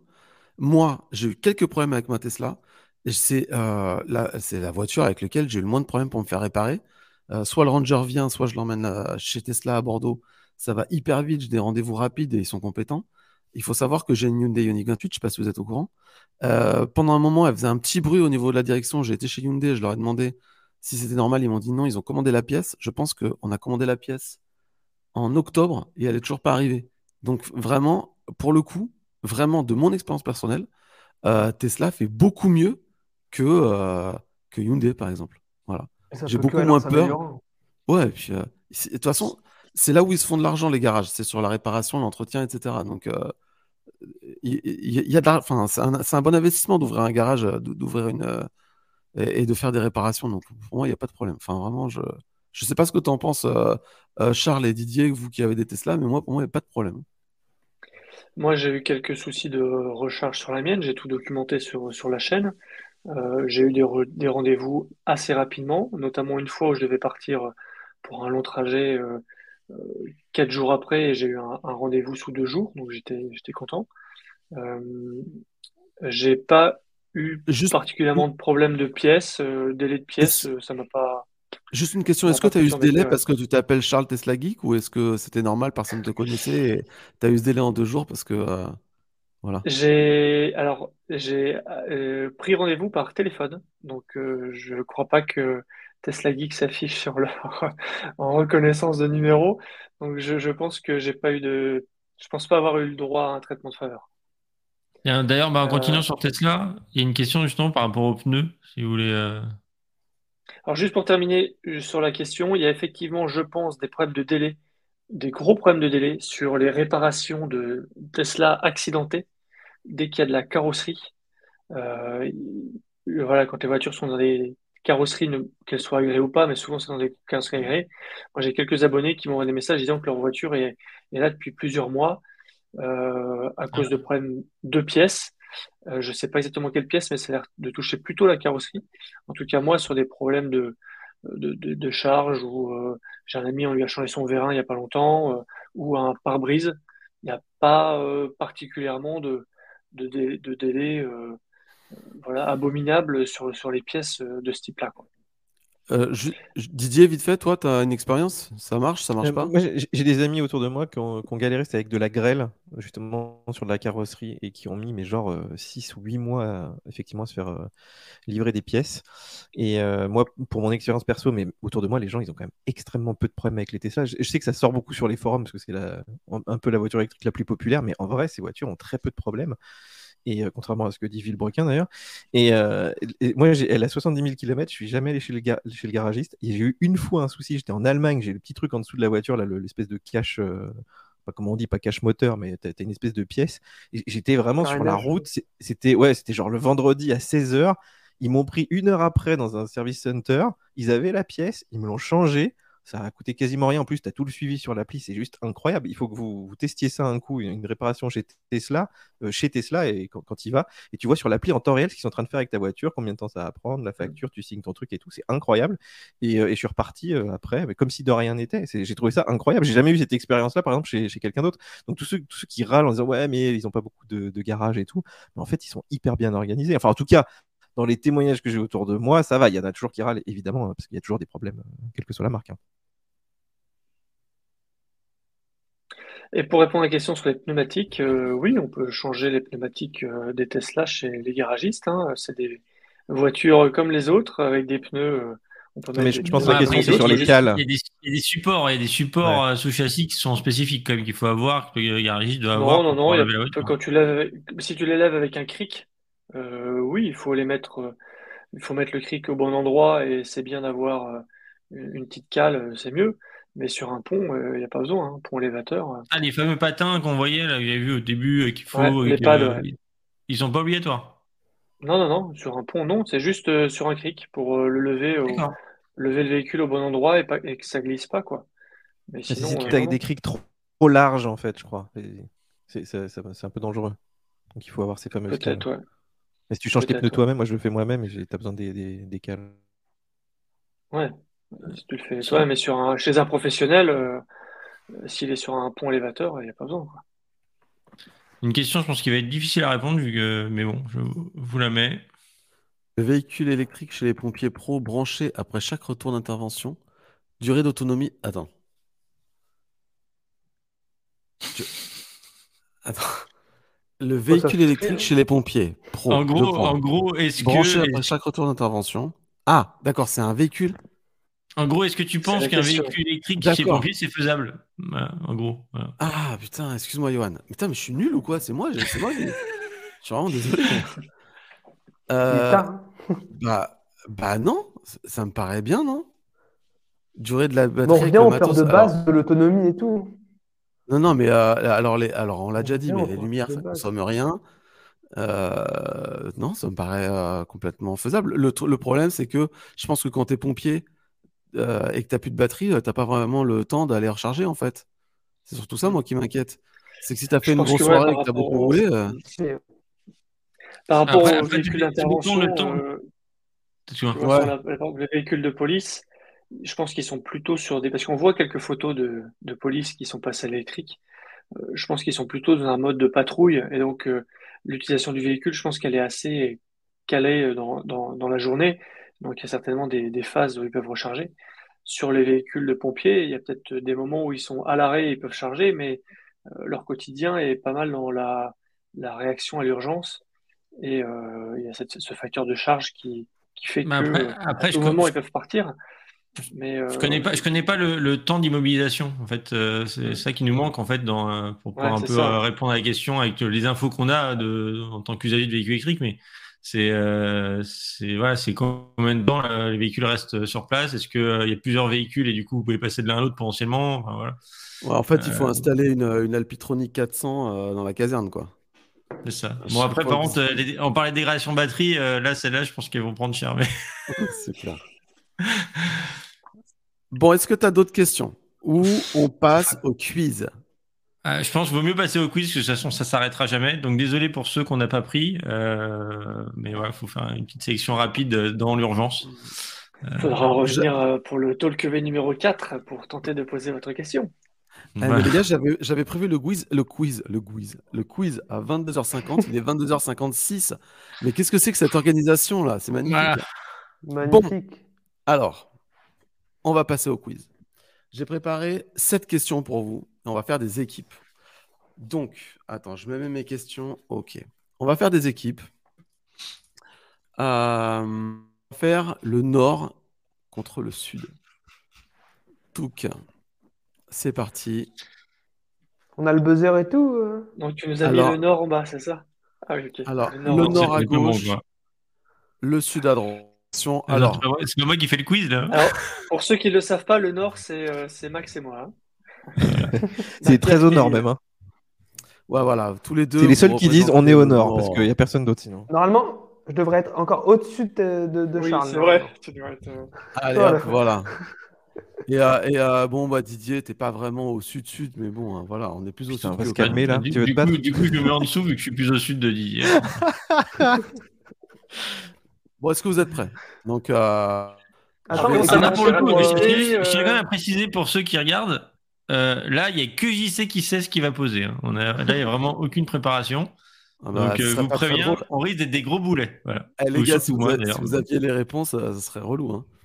On y va. Alors, euh, pourquoi, pourquoi j'ai fait nord et sud? Parce qu'il y a deux possesseurs de Tesla, enfin un possesseur de Tesla dans chaque équipe. Comme ça, il n'y a pas de jaloux. On y va? J'écoute, euh, je, vais essayer d'entendre. Hein. Ça me stresse son eh, histoire. Eh, attends, mais, je vois Charles, je vois Charles, il est à 200%. Là, il est concentré. il a ouvert ses fiches, il a des fiches ouvertes sur un écran avec toutes les potentielles questions que tu as pu poser. Il a déjà prévu des questions. Je suis un opérateur de recharge très aimé des Français et pourtant, je suis un peu à la traîne en termes de nombre de stations en Unity, opération. Unity Electra? Non. Très fiable grâce à mes bornes alpitroniques, je suis arrivé en France en provenance des Pays-Bas avec mes hauts vents. Ah, Charles, magnifique. Un point, Pour le, un point pour le Nord. Bravo. Ah, il, te, manque un truc pour marquer les points sur l'écran. Et ah puis, il me manque même un stylo. Bon, c'est pas grave. Toujours pas pro. Toujours pour l'honneur. Ok, deuxième question. Est-ce que vous êtes prêts? Un peu plus, un peu plus compliqué, mais Je suis un véhicule électrique faisant partie de la première génération de véhicules électriques modernes. Vendu par une marque française, mais originaire du Japon. Je fais partie d'une fameuse triplette. Nissan Leaf. Je fais partie d'une fameuse triplette avec euh, les Peugeot et Mitsubishi. Et Mitsubishi. C'est la troisième. Là, il y a la C'est la- Peugeot Ion. Citroën Euh, C0 non. Citroën Mitsubishi. C0, Max Ah, Bell. C0, désolé. ouais. joli, joli. Eh, le Nord s'échappe, les gars. hein. Ouais. Bien vu, Max. Bra- bravo, ils vers chez eux et euh, Eh, les gens, euh, juste pour dire que dans le chat, tout le monde avait trouvé évidemment le, le Ouais. C0. Mais il y a un peu de Super retard avec le chat. Regardez bien. le chat, hein, du coup. Ouais, c'est ça. Ah ouais, merde, regardez pas le chat. Bah ouais, moi j'ai alors là, alors là, pour le coup, c'est vraiment une question plus difficile. c'est vrai que t'es Jean-Pierre Foucault là, JC, il y en a qui le disent dans le. le chat. Je prends le 50-50. Je suis le réseau de recharge de Stellantis, le groupe formé par les marques Fiat, Citroën, Peugeot et Jeep. Ma première station a vu le jour en Italie, mais je commence à m'implanter en France. Est-ce que vous connaissez le nom du réseau Stellantis? Alors je vais dire au pif Power Dot, mais je suis sûr que c'est pas eux. Non. Je vois dans le chat, il y a une bonne réponse. Ah là là, bravo. Atlante Atlante Atlante. ouais. Ouais, Ah, c'est. Stellantis Eh oui, merci bien le sûr.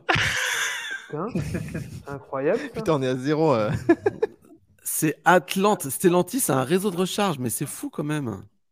C'est dingue, moi ça m'épate. Et donc, il y a quelques stations qui ont ouvert en France avec des bornes alpitroniques. Encore Ce une qui est fou quand même, que- c'est que ces constructeurs ont quand même des, des- des concessions depuis 1000 ans. Ils se sont pas dit, tiens, si on mettait des bornes, ça pourrait être cool. Ouais, clair. Ou je sais pas, C'est clair. une idée comme ça. T'as dit virer le Bordeaux, euh, JC, euh, qui pose des questions bah Mais je peux le virer. Ouais. Ok. Alors, on y va. Ouais, je préférais le Bordeaux en fait. je suis un SUV dont les livraisons vont commencer en Europe dans deux jours. Fisker. Un fonda- Fisker Wolf. Ouais, Fisker. Oh, ouais, oui. Bravo. C'est Charles. Didier qui a répondu Attends, non, alors attention, attention. C'est Je Charles. reviens faire replay. décision. Non, Charles a dit Fisker, mais Didier a dit Fisker Ocean. Il a, il l'a dit en entier. C'est un point pour le Sud, j'en ai rien à à- Ah, mais Putain. Oh je- dans le blind test, on dit pas le nom du morceau de musique. Non, on non, dit, faut euh, dire la réponse en entier. Je suis. Voilà, c'est tout. Et Moi, d'ailleurs, euh, tu Il sais que Charles, le là- SUV. J'ai dit le SUV, j'ai pas dit la marque. Charles, c'est là qu'on s'est rencontrés dans le Fisker, dans le Fisker Ocean, Exactement. On veut pas le Avec savoir. Henri Fisker. avec Henri Fisker qui était là. Oui, c'est vrai, ça c'est vrai. T'avais fait une apparition sur POA avec Fiskers. C'est vrai. Ah oui, regardez cette Oui, vidéo oui. sur POA. Un- Il y a un une vidéo sur. POA de. Ouais, on, on tourne tous autour, on fait des sourires et tout, c'est trop drôle. En fait, il y a une vidéo de POA sur JC avec euh, en avant-plan. euh, Une Fisker Ocean. qui vient gêner, qui, qui vient me cacher. Attention, il y a euh, deux pour le nord et un pour le sud. Je suis un véhicule qui avait disparu du catalogue de mon constructeur en juillet 2019, mais qui vient de revoir le jour il y a, il y a peu. Considéré comme étant sans doute la version la plus routière Ah, de la. Long Range Model 3, la Model 3 Long Range. euh, Propulsion. propulsion. Ah ouais, ouais, mais. Ah ouais, mais Bon. Charles, là, il est trop chaud. Moi, je l'avais pas. hein. Ah, j'ai fait une On va, on va laisser euh, Didier et Charles se friter en fait, je pense que c'est bien. D'ailleurs, j'ai un abonné Non, non, qui non, a non. réussi à la commander et qui va être livré euh, courant juin. Il a réussi à la commander chez Tesla, c'est un pro. Donc euh, cette version existe bien pour ceux qui en douteraient. Elle est bien commandable euh, chez Tesla pour les pros. Et je voudrais juste te dire que c'est le compte euh, Instagram de la chaîne EV qu'on a parlé avant le compte Instagram de Tesla Geek. C'est tout ce que j'aime. Tout à fait. Et je vous ai mentionné euh, pour cette bonne info. Tout à fait. Et c'est grâce. et- merci, et, faut- encore merci. Il faut rendre à César ce qui appartient à César. C'est grâce à un post LinkedIn de Charles de Willaik. C'est- C'était en Ah, commentaire de ce post qu'on a appris ça. Donc attention, sixième question. Bon, euh, les gars, euh, le Sud, il faut se réveiller. D'accord. Je suis un YouTuber français, spécialiste de l'électromobilité, en particulier de la marque Tesla. Je me délecte de crêpes et mes vidéos ne commencent qu'après. garage. Armé Armé High-Tech. Lightech. Armé Lightech. J'ai pas. Ah, le crêpe, là. Pourquoi, pourquoi j'ai pensé aux crêpes euh, pour l'Alsace? Mais je suis taré, moi. Bon, voilà. Eh ben, c'est une victoire. C'est une victoire du Nord. C'est une victoire du Nord. J'avais une dernière question, c'est pour l'honneur. D'accord? Alors là, vous avez le droit de vous concerter. Ok. Je veux que vous me donniez le nombre. Je regarde Max euh, alors. Je veux que vous donniez le nombre de Hyundai Ioniq électriques, donc vraiment la Ioniq 28-38, qui ont été produites en tout. Vous pouvez vous, vous pouvez vous concerter. Celui qui s'approche le plus gagne 10 points, donc il gagne la partie. J'en ai aucune idée. Ah, non, mais attention, il eh, ne faut pas donner le chiffre pile. C'est celui qui s'approche le plus. toutes les ioniques. toutes les ioniques, 28, non, non, non, 28, 38, c'est tout. Ah. Celle qui a été produite en 2016. Non, dans le monde. Ah, non, en France, ça serait 300, 400, un truc comme ça. Non, dans le monde. Non, il y a plus de 300, 400 en France, arrête. 20 000. Ouais, déjà, si on a 1000, c'est pas mal. non. beaucoup là, 300 000, j'étais beaucoup. Ah non, mais concertez-vous là, attendez. Vous, vous, partez sur combien là à gauche? Enfin, les, nordistes. Bah, euh, Max, il est sur 200-300 000, mais moi, ouais, moi, je suis ah, dans un autre plus petit quand même. Moi, je dirais entre 30 et, entre 30 et 60 billets, moi. Ouais, peut-être même. 20 000, 30 000 Pas beaucoup plus que 30-40 000, ouais. Alors, attendez, euh, on parle de voitures. Hein. Ouais, ouais, ouais, de, voitures, les électriques. Hein. Je parle pas des hybrides et des PHEV. Hein. T'en vois nulle part quand même, en vrai. Mais après, il y a peut-être des flottes, tu sais, dans certains pays, euh, des taxis qui ont acheté ça. 20 000. Charles, on parle Ça peut aller vite, hein, mais bon. Ouais, on peut alors, faire sur 20 000. Allez, 20 000 pour le Nord. 25 alors. Ah d'ailleurs, on, on, a baissé là d'un coup. Non mais moi je dirais quand même plus, peut-être 30, 40 000 quand même. Dans, en allez, 30, allez 30, allez 30. Allez, 35 000 histoire de, ouais, 35 000 histoire d'être euh, honnête dans nos bon, pronostics. J'ai dit que c'était 10 points, donc finalement c'est le Sud qui remporte ce quiz parce que c'était 77 000. 77 ah, 972. ah bah on allait dire de 30 et 60, donc ça va. Mais au final, du coup, c'est de bonne guerre que 30 et 60 ont gagné face aux 200 000 de Max quand même. Tu vois ouais, ouais, ouais. Max, Max, il a fait des grosses variations. Il a dit euh, 1 million au début. il est Non, mais par contre, je, je, ne reconnais pas cette victoire. Je. Non. Ouais, c'est vrai que c'est un peu triché. Alors, où sont-elles? Combien sont en J'accorde la victoire quand même à, nos concurrents de, me concernant. Il y avait Alex Dronix qui avait dit 70 000, c'était le plus près, je crois, dans le chat. Bon, eh bien voilà, c'est là-dessus que s'achève euh, cette petite, euh, cette troisième édition du Talk V. Je vous remercie. Alors déjà, je remercie tous les abonnés qui nous ont suivis. Ils sont encore 486. Vous êtes géniaux. Merci beaucoup. Euh, et puis je voulais vous remercier tous les tous les quatre parce que c'est quand même cool. Est-ce que vous avez un mot pour clôturer cette émission? Bah déjà bravo d'avoir arrêté de fumer, c'est pas mal. Pas mal. C'est horrible, mais c'est cool. Non, mais merci euh, pour ce rendez-vous euh, hebdo... non pas hebdomadaire, du coup mensuel. Mensuel. Mensuel. Mensuel, ouais. Euh, c'est trop cool. Donc, et surtout là, le, quiz, c'est super bien, franchement. Ah ça met trop de pression. Hein. Moi, j'aime pas ça. Ouais, j'ai grave franchement, trop bien. Bien préparé et tout, non, franchement, top on, a, eu des belles questions dans le chat. Hein. Merci à tous. Déjà que j'étais nul au jeu qui était fait comme ça à la télé, mais c'est encore pire en vrai en fait. Bah, merci euh... euh JC pour cette belle orga, pour euh, les beaux thèmes de chacun de ces, des invités, chacun d'entre vous. Je crois qu'il y a des, bons sujets, des bons débats. On a bien discuté. Je pense que ça, a bien plu. c'est toujours un, grand plaisir de, vous rejoindre pour cette, cette mensuelle ensemble un petit moment euh, entre copains, euh, euh, filmé, mais entre copains, et c'est cool, c'est chouette, plaisir. Est-ce qu'on pourrait avoir la marque des chaussures d'Alex Orange? Parce que moi j'aime bien. C'est des Sparco, si tu cherchais, elles sont disponibles sur Sparco Fashion. Ah, 830 euros, c'est ça? Ah non. Non, ça va. Non, non, c'est ça C'est la team orange. Tu sais que le orange est devenu tendance maintenant. Il y en a partout. Bah, tu sais que l'autre fois, j'étais choqué. Je vais à. Je crois que j'allais aux Galeries Lafayette. Et là, à l'entrée, il y avait que des vêtements orange. Je fais non, mais c'est trop fort. Mais c'est l'année du orange. Les combis de scie, tout. C'est que la MG est très tendance en ce moment orange. C'est bien. Voilà, je vais, devoir changer de couleur en fait si je veux être original maintenant. Mais bon. C'est clair. Bon, bah écoutez, euh, vous pouvez donc retrouver euh, en replay Hein, ça s'est terminé un peu tard, que vous n'avez pas tout vu, replay euh, sur YouTube et Facebook. Euh, replay audio sur euh, le podcast V. ça sera en ligne, je pense, demain. voilà, je remercie tout le monde. Est-ce que j'ai un truc à rajouter? Je ne crois pas. Yanis qui me demande ça change la vie d'avoir de la bande passante? Oui, ça change la vie d'avoir de la bande passante. Je suis chez Starlink depuis très peu. Et moi, je vais avoir la fibre dans deux semaines. Je suis trop content. Bon. mais Starlink, c'est la vie, les amis. Starlink, c'est cool. Euh, merci à tout le monde. Merci à vous. Et à la prochaine. Salut. Ciao, ciao.